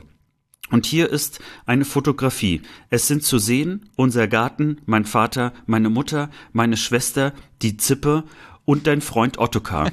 Jetzt schreibe ich noch auf Russisch. Es lebe unsere Freundschaft. Schicke mir bitte schöne Briefmarken. Es grüßt dich, dein Freund Ottokar. Guten Tag, Ottokar. Ich habe deinen Brief erhalten. Er ist sehr interessant Unsere Deutschlehrerin heißt Olga Ivanova Perzowa, auf Deutsch Pfeffer, das ist ihr Scharfname. Meine Heimatstadt ist Tomsk. Es gibt Theater, Kino mehrere, Fabriken, Parke, Sportplätzen und ich gehe auch in sechste Klasse. Ich habe deine russischen Wörter nicht lesen können. Du schreiben immer Deutsch, ich will lernen. In deutsche Sprache habe ich immer eine Fünf. Darüber ist sehr zufrieden mein Vater, meine Mutter und mein Lehrer. Warum hast du eine Zwei in Russisch? Das ist nicht gut. Du musst mir erklären, was heißt Kneipe? In meinem Wörterbuch gibt es keine Kneipe. Weiter. Warum heißen deine Schwester Langohr-Zipper? Es ist eine sehr schöne Schwester. Und ihre Ohren sind wie in der Sowjetunion. Ich besitze auch einen Vater, eine Mutter und eine Schwester, die Sippe Natascha. Mein Vater ist ein Natschalnik, das heißt Direktor, und er hat viele Orden. Meine Mutter ist eine kranke Schwester und Sippe Natascha, eine kommt zur Molzin. Und sie muss sich und sie muss mich immer erziehen. Auch ich habe eine große Briefmarkensammlung. Du musst mir sagen, wenn ich schreibe falsch, weil ich will lernen. Deutsche Grammatik ist sehr schwer und manche Wörter, da weiß ich nicht, was Inhalt gut oder schlecht. Ich schicke dir Briefmarken und wünsche dir Glück im Leben deiner Person, deiner Familie nebst Kindern. Dein Freund Aljoscha. Ich finde das sehr lustig. Erzähl weiter. Guten Abend, Aljoscha. Ich danke dir für deine Briefmarken. Ich schicke dir auch welche mit Sonderstempeln. Wir feiern nämlich Republikgeburtstag schon 40 Jahre lang. Meine Eltern waren auch Pioniere. Aber jetzt gemein. sind sie schon das zu. das ist, äh, ich glaube, wenn man es als Erwachsener liest, ist das sehr lustig. ja. Aber jetzt sind sie schon zu alt und für eine Pionierfunktion nicht mehr brauchbar. Nun antworte Richtig ich auf deine Fragen. Also, ne? ja. ja. Nun antworte ich auf deine Fragen. Ich verstehe nicht, warum du eine Fünf in Deutsch hast. Du schreibst ganz gut Deutsch. Wir sind froh über eine Zwei in Russisch. Eine Eins ist noch besser. Das ist mein Ziel im Fünfjahresplan. Weiter. Eine Kneipe ist ein, Gat ein Gasthaus, in welchem man Bier und Wodka trinken kann. Wenn mein Vater zu viel Wodka trinkt, ist er blau. Weiter. Die Langortzippe ist ein weibliches Kaninchen. Meine Schwester frisst kein Gras. Mein Vater ist ein Bauarbeiter und hat auch schon viele Orden und einen sowjetischen Freund. Dieser heißt Anatoli. Einmal hat sich mein Vater mit ihm getroffen. Sie sprachen über die Slobin-Methode, über Filme, Bücher, ihre Frauen und andere Hobbys. Meine Mutter ist eine Verkäuferin, aber ehrlich. Jetzt muss ich dich erst was fragen. Wenn deine Mutter eine kranke Schwester ist, warum schickt ihr sie nicht in die Poliklinik? Und wieso ist sie dann deine Schwester? Vielleicht verwechselst du die Wörter Mutter und Schwester und meinst Tante. Meine Schwester Jana erzieht mich auch andauernd, aber meistens heult sie danach und ich mache mir nichts daraus. Indem ich dir zurufe, na zdrovje, bleib ich dein unzerbrechlicher Freund Ottokar. Gute Nacht, Ottokar. Dein Brief war sehr interessant. Ich werde erklären. Meine Mutter ist als kranke Schwester jeden Tag in Poliklinik. Aber sonst ist sie gesund. Mit meiner Tante verwechsel ich nicht. Meine Tante ist Lehrerin Weiten Tiger. Und das ist gut so. Jetzt habe ich Fragen. Warum heißt ein Mädchen auch Kaninchen? Mein. okay, es endet genauso wie 1993. Meine Schwester frisst auch kein Gras. Sie frisst am gernsten Pelmeni und Torte. Weiter. Wenn mein Vater viel Wodka trinkt, wird er nicht blau, sondern rot. Aber jetzt gibt es bei uns in Sajus große Perestroika. Ich weiß nicht, wie man spricht auf Deutsch. Nur kurz, Wodka nicht gut für Arbeit und für Leben. Du verstehen. Weiter ich frage, was heißt Hobby? Ist ein Reiterspiel. Ich habe gelesen deutsches Gedicht für Kinder. Es heißt Hobby, Hobby, Reiter und so weiter. Du musst mir erklären das Spiel, weil ich will lernen. Bei meinem Vater war auch Freund von GDR. Er heißt Dr. Karl-Heinz Schneider. Sie haben gesprochen über die Schneider-Methode, Elektronik, Marx, Engels und deutsches Bier. Als er gegangen ist, hat er geküsst die Gesichtsbacken von meinem Vater und die Hand von meiner Mutter. Mich nannte er Maladiez und meine Schwester Olala. Lieber Ottokar, ich dich schon sehr liebe und ich viel von dir lerne. Ich dir danken für Briefmarken. Meine Eltern waren auch Pionier und Komsomol und jetzt sehen sie alt aus. Aber man kann sie noch brauchen. Schreibe mir von deutsche Kinder aus GDR und von deinen Lehrern. Und was ist anders bei euch? Indem ich dir zurufe, auf dein Wohl bleibe ich dein Bruderchen Aljoscha. Guten Morgen, Aljoscha. Ich warte immer auf deinen Brief, weil du mich so gut falsch verstehst. Was jetzt ist, weiß ich. Aber wieso hat der Mann aus unserer Republik deine Schwester Olala genannt? Ich denke, sie heißt Natascha. Vielleicht kannst du mal ein Foto von deiner Schwester schicken, zwecks Briefverkehr und Liebesanbahnung und so. Bei uns gibt es viele Mädchen mit ausländischen Namen, auch russischen, zum Beispiel die Tamara Wurzel, Oksana Schulze, Larissa Müller und andere. Bei den Jungen haben wir einen Micha, Kolja und sogar einen Vanya, das heißt auf Deutsch Ivan. Habt ihr auch deutsche Namen wie Enrico, Mike, Jacqueline oder Madeleine? Sonst geht es mir gut. Unser Klassenlehrer heißt Herr Burschelmann. Er ist nicht schlecht, aber gerecht. Er sagt immer, mit mir könnt ihr Pferde stehlen, aber nicht gut Kirschkerne essen. Von den Lehrerinnen kann ich das Fräulein Heiden Röslein am besten leiden. Sie drückt mich auch manchmal und in diesem Jahr hat sie schon Fortschritte gemacht, indem sie mir für eine lustige Antwort sogar einen Kuss auf die Backe gab. Mal sehen, wie das im nächsten Jahr weitergeht. Das schönste Mädchen unserer Klasse ist die Sonja Zunder. Sie hat schon einen Busen und ist sehr stolz darauf. Bei den großen Jungs streckt sie den Busen vor, damit sie älter aussieht. Sonst hast du recht mit dem Wodka. Mein Vater trinkt ganz selten, aber wenn dann ganz gern. Einmal trank er Mauertod. Das ist eine Mischung aus Wodka, Pfefferminz und noch was Ekelhaftes. Er war danach krank und Vater hat geschworen, das nicht mehr zu trinken, nur noch Bier. Sonst bin ich gesund. Es grüßt dich, dein treuer Freund Ottokar. Das klingt fast wie so eine, eine Beweisführung unseres Podcasts teilweise.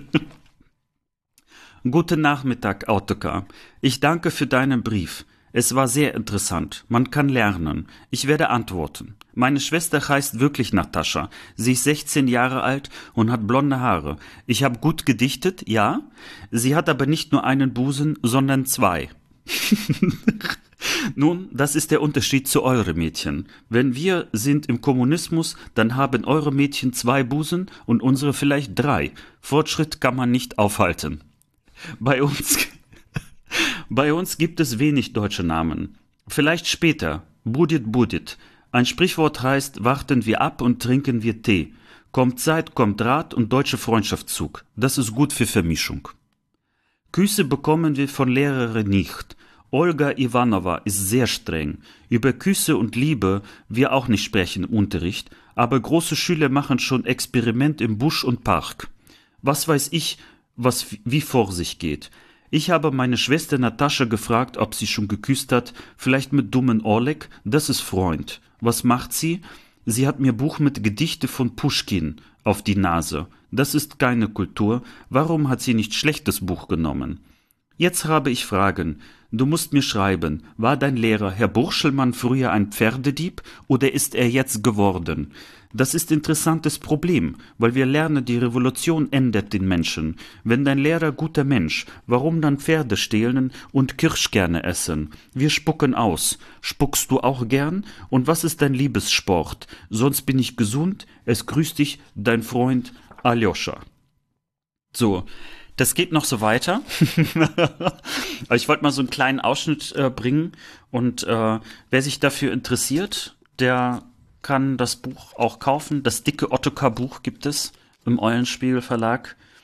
Ja, und äh, ich glaube, also es lohnt sich auf jeden Fall Ottokar auch mal wieder reinzulesen, weil jetzt merke ich auch gerade so beim Vorlesen, dass es so äh, kleine, interessante, süße Details auch nochmal gibt, so aus dieser Zeit und dass man deswegen da auch vielleicht eher noch drüber gelacht hat. Früher waren ja. sie Jungpioniere, jetzt sehen sie alt aus. Das finde ich sehr gut. Ja, ich habe als Frage uns noch mitgebracht, weil wir uns ja auch mal die Frage stellen, was, ähm, was heißt das für heute oder was, ähm, was mhm. macht das mit uns heute? Und auch wenn du jetzt natürlich nicht gelesen hast oder nicht so gerne liest, ähm, so gibt es ja, glaube ich, einfach Literatur, aber auch Filme und, und andere Dinge, wie geht man damit um? Also, ist, was würdest du sagen, ist es, ja. Hast du gerade gelacht der oder Husten, gehustet? Nein, der Husten hatte nichts damit zu tun. Das war einfach nur Mundtrockenheit, weil ich auf das Bier warte. Ja, erzähl. Was ist die Frage? Ich habe sie nicht verstanden. Also die inhaltlich. Frage, also die inhaltliche Frage ist, wie, wie geht man mit solchen Büchern letztlich um? Ich meine, es ist ja trotzdem ein, ein äh, Jugendbuch, liest man ja auch raus. Und ähm, sollte man sowas in der Schule heute auch nochmal durchnehmen, also um so ein, ein Stück weit auch, ähm, ja, eine der erfolgreichsten Bücher auch der DDR noch durchzunehmen? Ja, nein. Kann das heute überhaupt noch für jemand lustig sein? Wie, was glaubst du? Ich finde das Buch jetzt auch ganz spannend, weil man ja nochmal, das Buch hat ja offensichtlich zwei Ebenen. Einerseits das Jugendbuch, andererseits, wenn wir jetzt mit, mit als im Erwachsenenalter lesen, eröffnet sich ja Witze nochmal ganz anders, auch in der Retrospektive äh, und der Humor. Um dem zufolge, ja, es ist total spannend, das nochmal mit Abstand sich zu Gemüte zu führen und glaube ich als Zeitdokument dann also in meinem Kopf liefen da Bilder ab, wie der so in der Schule sitzt und wie die DDR-Klassenräume aussahen. Äh, inwieweit es pädagogisch wertvoll ist für Kinder heute oder Jugendliche, das weiß ich nicht. Gut, äh, da wird der Briefwechsel jetzt wahrscheinlich nicht so viel äh, hergegeben haben. Da gibt es natürlich ganz andere Sachen. Aber es ist lustiger, als ich erwartet habe, ganz im Ernst. Ich, äh, ja, ich, ich fand es jetzt auch lustiger. Ich habe jetzt noch so ein bisschen ähm, mit dem Auge noch ein bisschen weiter geguckt. Also da sind natürlich noch ein paar andere Highlights, aber äh, das soll ja jetzt hier nicht zu einem äh, versteckten Hörbuch von Ortega Dommer werden. Äh, sind auch noch ein paar Seiten mehr. Aber vielleicht ist es ja auch eine ganz nette Anregung für einige, entweder das Buch nochmal hervorzukramen und auch die Schallplatte, äh, beziehungsweise Schallplatte nicht, aber ähm, ich habe gesehen, bei YouTube kann man sich auf jeden Fall die, die Sachen auch nochmal anhören. Und ich bin mir relativ sicher, dass man die auch äh, irgendwo auch äh, legal erwerben kann, kaufen kann. Und Ja. ja, wenn du mich noch fragst, die Frage für heute, was mir der Talk einfiele, wäre natürlich, was ist eigentlich unsere eigene Nostalgie? Im, unabhängig von dieser, die 25 besten deutschen Ost, äh, Ostalgie-Fernsehsendungen. Also gibt es, hatten wir im letzten Mal auch, was hatten wir, ne, ihr, die, äh, den Schulgarten, den jeder kennt, aber in keiner Ostalgie-Sendung vorkam. Vielleicht ist Otto Cardoma auch sowas, was eigentlich jeder kennt oder viele Leute. Und wenn man es heute liest, wieder blasen drüber lachen können, wie, wie du halt mit acht, mal schön 30 Jahre später. Und vielleicht ist das unsere persönliche Ostalgie, die aber irgendwie in Vergessenheit gerät. Weil das Sachen sind, die eben nicht bis heute überlebt haben. Weißt du, über wie schön früher Bautzner Senf war, kann man heute noch sprechen. Oder Rotkäppchen Sekt, wir hatten ja nichts, weil die gibt's halt heute noch und jeder kennt das irgendwie. Aber ich gibt's noch eine Ost-Ostalgie, die nicht eine gesamtdeutsche Ostalgie, ist, so eine private, so eine ganz eigene, so eine kleine Familienostalgie. Ja. Ja, Für mich war ja Also wir auch sollten Otto für die, für die Kado- 25. Folge, entscheide ich jetzt, 25. Folge, 882, machen wir die Top 25 der geilsten Nostalgie-Sachen, die keiner kennt. Aber das machen wir auch mit Musik, ne? So. Ja, so richtig so, ich So wie man's Sonja kennt. Zietlow an, ob die mitmacht. Die macht das ja. ich hatte auch gerade an Sonja Zietlow gedacht. Vielleicht Genau können wir sowas. sie ja gewinnen. äh, ja, aber das fällt mir dazu ein. Also heute so ein, ja, das Rückblick auf unsere Ostgeschichte nicht nur aus diesen 25 Dingen besteht, an die sich jeder erinnert. Ja.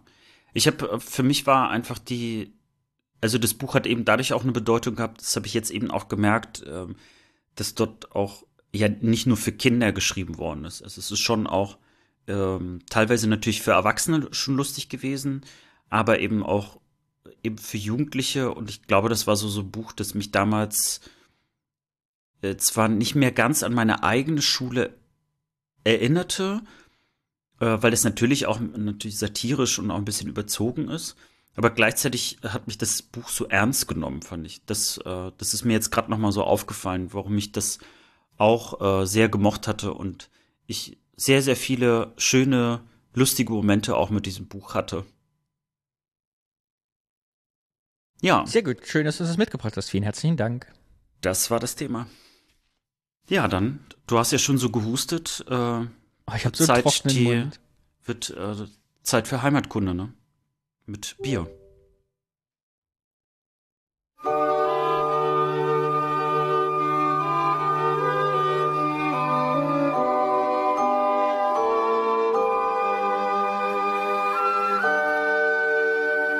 Da ist sie unsere Rubrik Heimatkunde. Wir beschäftigen uns mit ostdeutschen Orten, von denen ihr noch nie gehört habt oder schon mal da wart oder dort gewohnt habt. Und für alle anderen erklären wir, was da vor sich geht in diesem ominösen Osten. Und das machen wir anhand eines Bieres, das dort gebraut wird. Und ich bin so froh, mit dir jetzt von der Rosenbrauerei Pössneck ein Bier zu trinken. Prost! Jo! Cool. Zum Wohle. Zum Wohle. Oh, Pilz Premium von der Rosenbrauerei. Sehr schönes Etikett. Mhm. Sehr leckeres Bier. Bin gespannt, was du über Pössneck zu erzählen hast. Pössneck, ich bin so froh, wir haben endlich mal eine Brauerei, halte ich fest, Alex, die wirklich noch Inhaber geführt ist. Und zwar von dem Urenkel des Gründers oder Mitbegründers der Brauerei. Die Rosenbrauerei ist nämlich Mitglied im, ich lese mal vor, der Verbund der freien Brauer. Und da haben sich Leute zusammengetan, so ein Netzwerk von so privat inhabergeführten Brauereien, was ja nicht mehr so oft ist. Also keine Großbrauerei, sondern wirklich eine Brauerei mit Geschichte. Ich will die gar nicht lange am Bier zählen, wir wollen ja Bier trinken, aber wie es immer so ist, auch in Pössneck 1445 gab es das erste Brauwesen nachweislich dort in der Region. Und wir haben es ja so oft gehabt, 126 oder 120 Bürger hatten damals die Berechtigung, Bier zu brauen. Also da auch wieder die halbe Stadt war am Bierbrauen. Jeder hat seine Keller benutzt. Bis ca. 1850, als dann das industrielle Brauen aufgekommen ist. Genau. Heute äh, kann man sich die Brauerei begucken. Du darfst sogar ins Sudhaus rein. Es gibt so ein kleines Biermuseum und die machen das auch so transparent, wie man es von vielen kleinen Brauereien hier ja auch kennt. Also du kannst da wirklich so in die Gäreimer reinschauen. Also sollten wir jemals da sein, müssen wir dahin. Und jetzt möchten wir etwas Spektakuläres machen, was ich vorbereitet habe, denn die Brauerei Pössneck ist natürlich auch im Internet unterwegs und hat den Hashtag, wo sie jeden Monat ein Kasten Bier verleiht für den Gewinner des Hashtag des Monats. Und zwar heißt der Hashtag Rose unterwegs. Man soll, wenn man irgendwo Rosebier trinkt, äh, ein Foto davon machen. Und jetzt dachte ich, mal halten wir das in die Kamera und ich mache ein Foto, wie wir den Podcast aufnehmen, weil ich glaube, das Bier war noch nicht im Podcast. Und da haben wir gute Chancen, vielleicht diesen Kasten Bier zu gewinnen. Denn das Bier war schon überall bestimmt schon mal. In Brandenburg, in Bayern, in Baden-Württemberg. Aber im Internet war das bestimmt noch nicht. Und deshalb mache ich jetzt Fotos. Moment. Das unterwegs im Internet. Moment. Es ist gar nicht so einfach, mit einem Bier in der Hand. Und ich habe aufgehört zu reden, weil ich ja nicht gucken will auf dem Foto, damit wir gewinnen ich, Guck, guck in die Kamera. Äh, sind wir jetzt im Internet, genau. So, und jetzt will ich diesen Hashtag-Preis gewinnen. Wenn nicht, bin ich traurig. Das ist eigentlich, was ich äh, erzählen wollte. Das ist eine der größten Brauereien, 51.000 Hektoliter Bier. Und was total toll ist, man muss auf die Homepage gehen oder bei Wikipedia steht es auch oder auf der Bildersuche, denn die Rose Brauerei, da sich zu ER-Zeiten auch schon gab, ne, die war dann später, also es war als kurzer Ab geschichtlicher Abriss, war einer dieser Brauereien, die da in der, in der Stadtgeschichte entstanden ist. Dann wurde 1930 eine GmbH draus und mit der DDR wurde es dann Getränkekombinat Gera zugeordnet, war also volkseigener Betrieb. Mhm. Und deshalb hatte Rosepilz auch dieses klassische DDR-Bieretikett. Dieses Grüne mit diesem Trapez drin, also man findet das noch. Und ich, als ich das Etikett gesehen habe, dachte ich, ah ja, guck, genauso sah das aus. Ich erinnerte mich.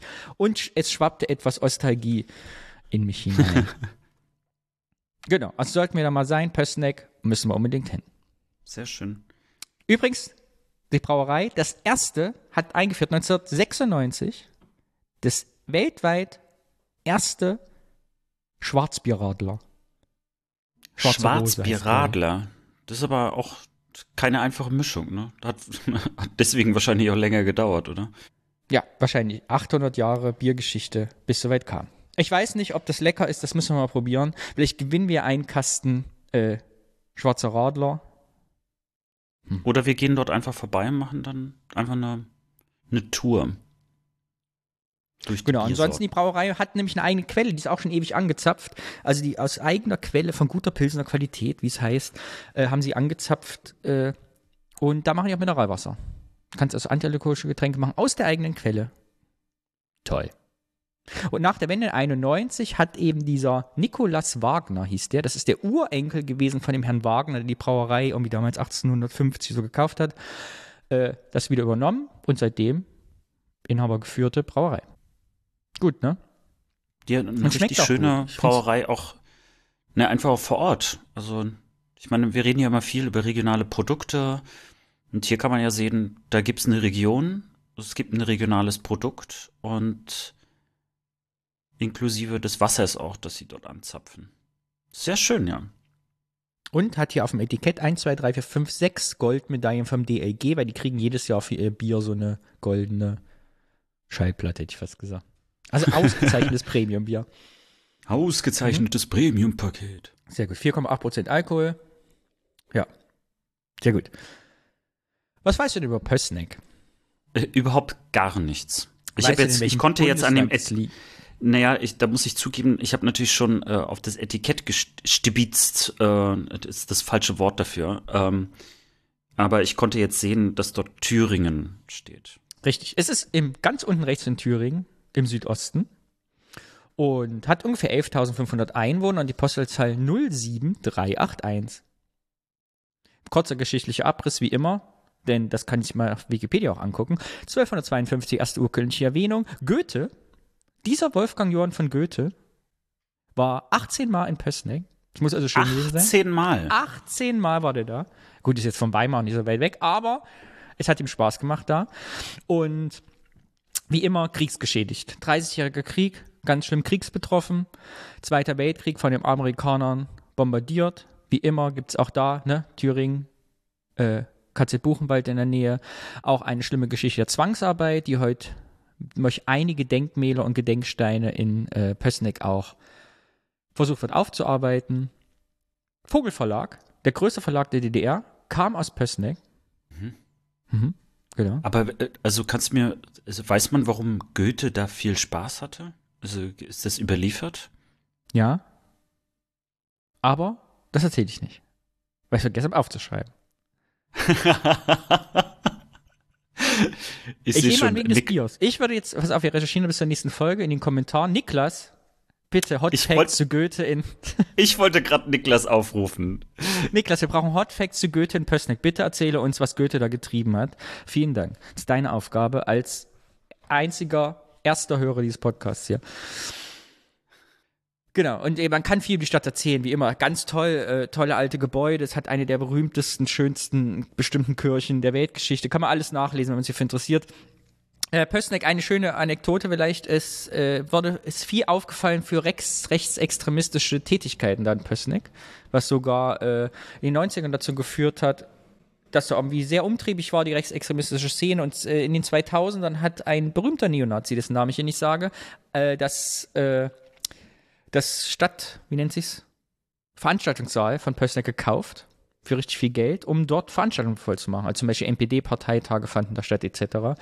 Und da gab es einen großen Bürgerweg, einen großen Protest dagegen, was dazu geführt hat, dass äh, Ende der 2010er Jahre Pößneck äh, unter großen Anstrengungen dieses Zentrum wieder zurückgekauft hat und heute also ein Veranstaltungsbegegnungszentrum in Pößnecker Hand ist, von der Stadt betrieben. Also man Da soll da, mal einer sagen, es gibt keine zivilgesellschaftliche Bewegung. Ich meine, das, also das klingt schon noch ein bisschen nach einer fast verrückten Geschichte, ne? Also jemand hat die Kohle und kauft sich den Saal, um im Grunde genommen diesen Leuten da eine Plattform im wahrsten Sinne des Wortes zu bieten. Und dann gefällt es den Menschen nicht und die versuchen das mit legalen Mitteln letztlich zurückzukaufen. Und es hat sich bei uns so ein bisschen etabliert, dass wir uns so eine Anekdote der Stadtgeschichte so ein bisschen rauskramen, um die Leute neugierig auf diese Stadt zu machen. Jetzt habe ich leider, es gibt keinen Eierbaum. Aber es klingt fast so, als ob es einen anderen Baum gibt. Nein. Aber es gibt einen ganz berühmten Ballon aus dieser Stadt. Und zwar gibt es die Familie Strelzig und die Familie Wetzel. Und das sind diese Leute, die kommen aus Pößneck, haben das da geplant und sind da gestartet, die mit dem Heißluftballon aus der DDR geflohen sind. Das ist das, was verfilmt worden ist letztens. Richtig. Es gibt ganz viele Dokumentationen. Es gibt einen Film von 2018 darüber. Und einfach eine spektakuläre Geschichte für alle, die sie nicht kennen. Zwei Familien haben sich äh, zusammengetan in den 70ern, Ende der 70er und haben aus selbstgebastelten Sachen Heißluftballone gebaut. Drei Stück. Der letzte hat es nur geschafft. Die ersten beiden waren quasi Dummies, mit denen man es probiert hat, aber es hatte diverse Schwierigkeiten, um damit in den Westen zu fahren. Also muss ich das vorstellen, das war wirklich so, äh, es, spannende Reportagen gibt es auch dazu. Kurz gesagt, sie haben so sich als Segler ausgegeben und Segelstoffe gekauft, die dann heimlich zu einem Ballon vernäht und dann mit so Propangasflaschen und ich glaube, äh, die, der eigentliche Fahrkorb bestand nur aus ein paar Dachlatten, äh, Stricken und da sind die dann mit ihren Kindern in zwei Familien in den Westen gefahren. Man sagt ja, gefahren ist ein Ballon, ne? Ich bin da Profi, ich bin vorbereitet. Eine Ballonfahrt gemacht, ja, unter widrigen Umständen und spektakulär wohl, dass sie äh, wirklich da so knapp drüber sind im Waldgebiet gelandet und waren sich gar nicht sicher, ob sie im Westen gelandet sind. Und erst als sie so Leute getroffen haben, die gesagt haben, ja, sie sind in Bayern, war halt die Freude groß und die waren total erleichtert, weil sie nicht sicher waren, ob sie überhaupt im Westen gelandet sind. Genau. Und es gab, es gibt da ganz spannende Geschichten zu diesem Fall dass zum Beispiel eine der, den zweiten Ballon, glaube ich, den sie gebaut hatten, der abgeschmiert ist, weil er sich mit Flüssigkeit vollgesogen hat, weil der Stoff saugfähig war und nachts war der Waldboden feucht, hat dann ein äh, Polizist gefunden, hat den Fund aber nicht gemeldet, weil er sich selber im Grenzgebiet hätte gar nicht aufhalten dürfen und hätte sich quasi selber verraten, dass er da war zum Pilze sammeln oder so. Ja, ganz interessant. Also es ganz viele Verstrickungen, ganz viel Sorgen, Angst, Nöte, Drang zur Freiheit, was auch immer. Ganz spannende Geschichte. Ich glaube, der Film habe ich noch nicht gesehen, aber alle Reportagen, die ich so kenne, lohnen sich wirklich, weil man richtig mitfiebern kann. Und zu dieser Geschichte habe ich einen ganz kleinen Ausschnitt mitgebracht, der so ein bisschen den Drang der Familie und vielleicht auch Verklärung und Nostalgie so in, in fünf Sätzen wiedergeben kann. Und zwar waren die Familien eingeladen bei Günther Jauch in der Sendung Na siehste. Wusstest du, dass es die Sendung gibt? Nein, und ich hätte auch wirklich gerade mit Stern TV gerechnet und war jetzt gerade so ein bisschen so perplex. Ja, und jetzt kommt das Thema Nostalgie, denn wenn du heute die Geschichte erzählst, ist sie natürlich ganz anders als zur Wende. Und na siehst du, es nämlich von 1989, eine Sendung auf RTL. Und von dieser Sendung aus 1989 habe ich einen ganz kurzen Ausschnitt mitgebracht, wie sie interviewt werden, weil das natürlich dann gerade nach kurz nach dem Fall der, Fall der Mauer, glaube ich, noch eine ganz andere Geschichte ist, als sie heute ist. Einfach, wie man sie mhm. so erzählt. Und ein paar Sätze einfach wollte ich davon vorspielen. Hier sind sie. Dass sie im Großen und Ganzen alles erfüllt hat und zum Besten entwickelt hat. Wo ist eigentlich der Ballon abgeblieben? Der Ballon, der ist in der Stadt Naila, in der Frankenhalle ist er ausgestellt. Wir hatten den damals der Stadt Naila geschenkt. Äh, sie haben uns damals gut aufgenommen und auch die Mitbürger. Und das ist eine Art so Symbol. Ähm, für die ganze Grenze und dann kommen Besucher jedes Jahr dorthin und das wird dann so eine Art als Ballonmuseum oder Ausstellung mhm. dann dort gemacht. Wenn Sie heute noch mal zurückdenken, äh, war das Ganze vielleicht doch zu leichtsinnig, zu lebensgefährlich, sodass Sie sagen würden, wenn wir das damals komplett überblickt hätten, hätten wir es vielleicht nicht gemacht? Herr, Herr hm. also ich würde sagen, äh, wir, ich glaube, wir würden es wieder tun. Äh, es ist in der Regel so, dass ein Flüchtling mit den Beinen abstimmt. Und äh, wir hatten wirklich nicht die Vorstellung gehabt, dass es sich hier um ein Paradies handelt. Und wir hatten auch nicht die Absicht gehabt, in ein Paradies zu kommen, sondern in eine Demokratie. Das waren sicher unsere Beweggründe. Aber ich äh, bereue nur die Jugend, die mir damals dort gestohlen worden ist. In der DDR jetzt? In der DDR. Mhm. Würden Sie es noch einmal tun, Frau Wetzel? Auf keinen Fall. Nie wieder. Warum nicht? Hinterher die Albträume, die dann gekommen sind, waren fürchterlich. Also im Grunde die Angst, dass doch etwas hätte passieren, passieren können, die Vorstellung, ja. was hätte ja. passieren können. Ja. War es denn im Nachhinein sehr gefährlich oder war es, weil es so perfekt ausgearbeitet war, Sie haben sich ja zwei Jahre vorbereitet, im Grunde doch nur ein relativ geringes Risiko? Herr Wetzel? Finde ich schon, dass er relativ geringes Risiko war. Jetzt im Nachhinein muss man sagen, es ist so, dass wir sicherlich Fehler gemacht haben. Aber die Fehler waren nicht so gravierend und von der gesamten Vorbereitung her, jetzt im Nachhinein kann man sagen, dass es durchaus zu vertreten war. Und es ist auch jetzt schwierig, jetzt im Augenblick zu sagen, würde ich es wieder machen oder würde ich es nicht wieder machen. Sicher würde ich es wieder machen. Es kommt ganz auf die Situation an. Denn ich kann heute aus dieser Situation heraus nicht sagen, ich würde mich in den Ballon einsetzen. Aber aus der Situation, in der das entstanden ist, würde ich es sicher wieder machen. Wäre, Herr Strelzig, so eine Flucht heute noch mal möglich? Oder hat die DDR so darauf reagiert, dass Sie sagen würden, äh, die Luftabwehr, Radar ist so verfeinert worden, dass es eigentlich nicht mehr ginge? Ähm, es ist erstmal so, wir sind damals im Radar nicht gesehen worden. Und ich glaube auch nicht, dass sich an der innerdeutschen Grenze was äh, in Richtung Luftraum verändert hat, also in Luftraumschutz. Aber ich sehe nur die Engpässe, die es drüben gibt. Und dort, dort drüben gibt es sehr viele Engpässe, dass keiner mehr zu vielleicht zehn Quadratmeter Stoff äh, kommen würde. Denn es war wirklich nichts mehr da, als wir weg sind. Mhm. Republikflucht verjährt ja irgendwann einmal. Äh, hat irgendeiner von Ihnen mal versucht, wieder in die DDR einzureisen, besuchsweise? Bisher habe ich es noch nicht versucht und ich werde es auch in absehbarer Zeit nicht versuchen. Haben Sie noch? So, also es war noch während der DDR-Zeit, während die Sendung lief, ne? kurz vor mhm. Mauerfall 89. Und die Geschichte geht weiter, dass wirklich Teile der Familie auch damals nach Pößneck wieder zurückgezogen sind nach der Wende und heute noch wieder da leben. Also ein Teil der Familie ist wieder zurück in die Heimat nach der Wende und ich fand das als Zeitdokument aber nochmal ganz spannend, wie da eben die Leute damals drüber gesprochen haben. Wenn man sich, glaube ich, einen Film heute anguckt oder Dokus 20 Jahre später, wird anders drüber gesprochen. Und Mom, ich werde die in die Shownotes unbedingt die Folge äh, mit Günther Jauch da das YouTube-Video reinstellen, denn es ist einfach spektakulär. Äh, wie das aussah. Also wie die Leute aussahen, wie die, äh, wie das Studio aussah, wie Günther Jauch aussah. Und es stehen als, also der ganze Tisch steht voller Champagnerschal mit Orangensaft voll. Und die Antworten dauern immer so ein bisschen, weil äh, Günther Jauch so ein goldenes Mikrofon weiterreicht an die Leute, so ein Gesangsmikro, ja, weißt du, so ein, so ein Schlagersänger. Total ja, man hörte, Bilder. Ja, man hörte gerade, dass irgendwie das Mikrofon weitergegeben worden ist. Und vor allen Dingen, ist das nicht die Zeit gewesen, wo Günther ja auch noch äh, so seine Haare noch irgendwie nach oben gegelt hat? Ja, so ein langer Igelschnitt. Ja, genau, so, so ein, ein ausgewachsener Mackie. Ja, ja, genau. aber ich fand den Ausschnitt ganz schön. Ich weiß nicht, wie es dir ging, aber dieses, dass ihr sagt, ihr wollten hier nicht in den Goldenen Westen, also nicht ins Paradies, sondern Demokratie und innerhalb der Familie auch. Also einer sagt, der Mann sagt, ja, ich würde sofort wieder machen, die Frau sagt, auf gar keinen Fall. Und wie das eben, weil sie sagt, sie hat Albträume, wo Günther ja auch so ein bisschen mhm. drüber hinweggeht, aufgrund des Showformats. Ah ja, dass es halt ein ganzes Leben ist, was da passiert in diesen drei Sätzen. Ich finde, es ist also erstmal wirklich schön. Es hat fast ein bisschen was Skurriles, äh, weil man eben auch weiß, aus welcher Zeit das kommt, dass dort eigentlich nur ein paar Monate gedauert haben und im Grunde genommen äh, die, diese ganze Flucht ja, äh, man könnte jetzt fast sagen, also gar nicht mehr nötig war. Ne, also so blöd klingen mag. Mir ist aber noch eine Kleinigkeit aufgefallen, die wird, glaube ich, noch ein bisschen bei mir wirken. Er hat ja eben äh, das Wort Flüchtling benutzt. Mhm. Und ähm, Flüchtlinge ist ein Wort, das wir in letzter Zeit wieder sehr, sehr häufig benutzt haben, in den letzten Jahren und auch jetzt aktuell wieder. Und dass es eben auch hier ganz nah an der deutschen Grenze eben auch Menschen gab, die Flüchtlinge waren und sich als solche auch verstanden haben. Und wie er eben auch sagt, äh, Flüchtlinge stimmen mit den Beinen ab oder Füßen ab, so hat das, glaube ich, formuliert. Mhm. Fand ich nochmal interessant, äh, in welchem Kontext das stattfindet, Nämlich, weil wir ja häufig über Flüchtlinge sprechen, die ganz, ganz weit weg sind. Also die vielleicht natürlich hierher kommen oder nah sind äh, für viele Menschen, äh, zumindest gefühlt. Aber dass es im Prinzip Flüchtling, Flüchtlingsbewegung hier direkt im Land selber gab. Das Land, was die Leute jetzt hier als, als ein Land begreifen. Ein schönes Schlusswort. Vielen Dank für diese schöne Folge. Dankeschön dir und dann bis zum nächsten Mal und tschüssing.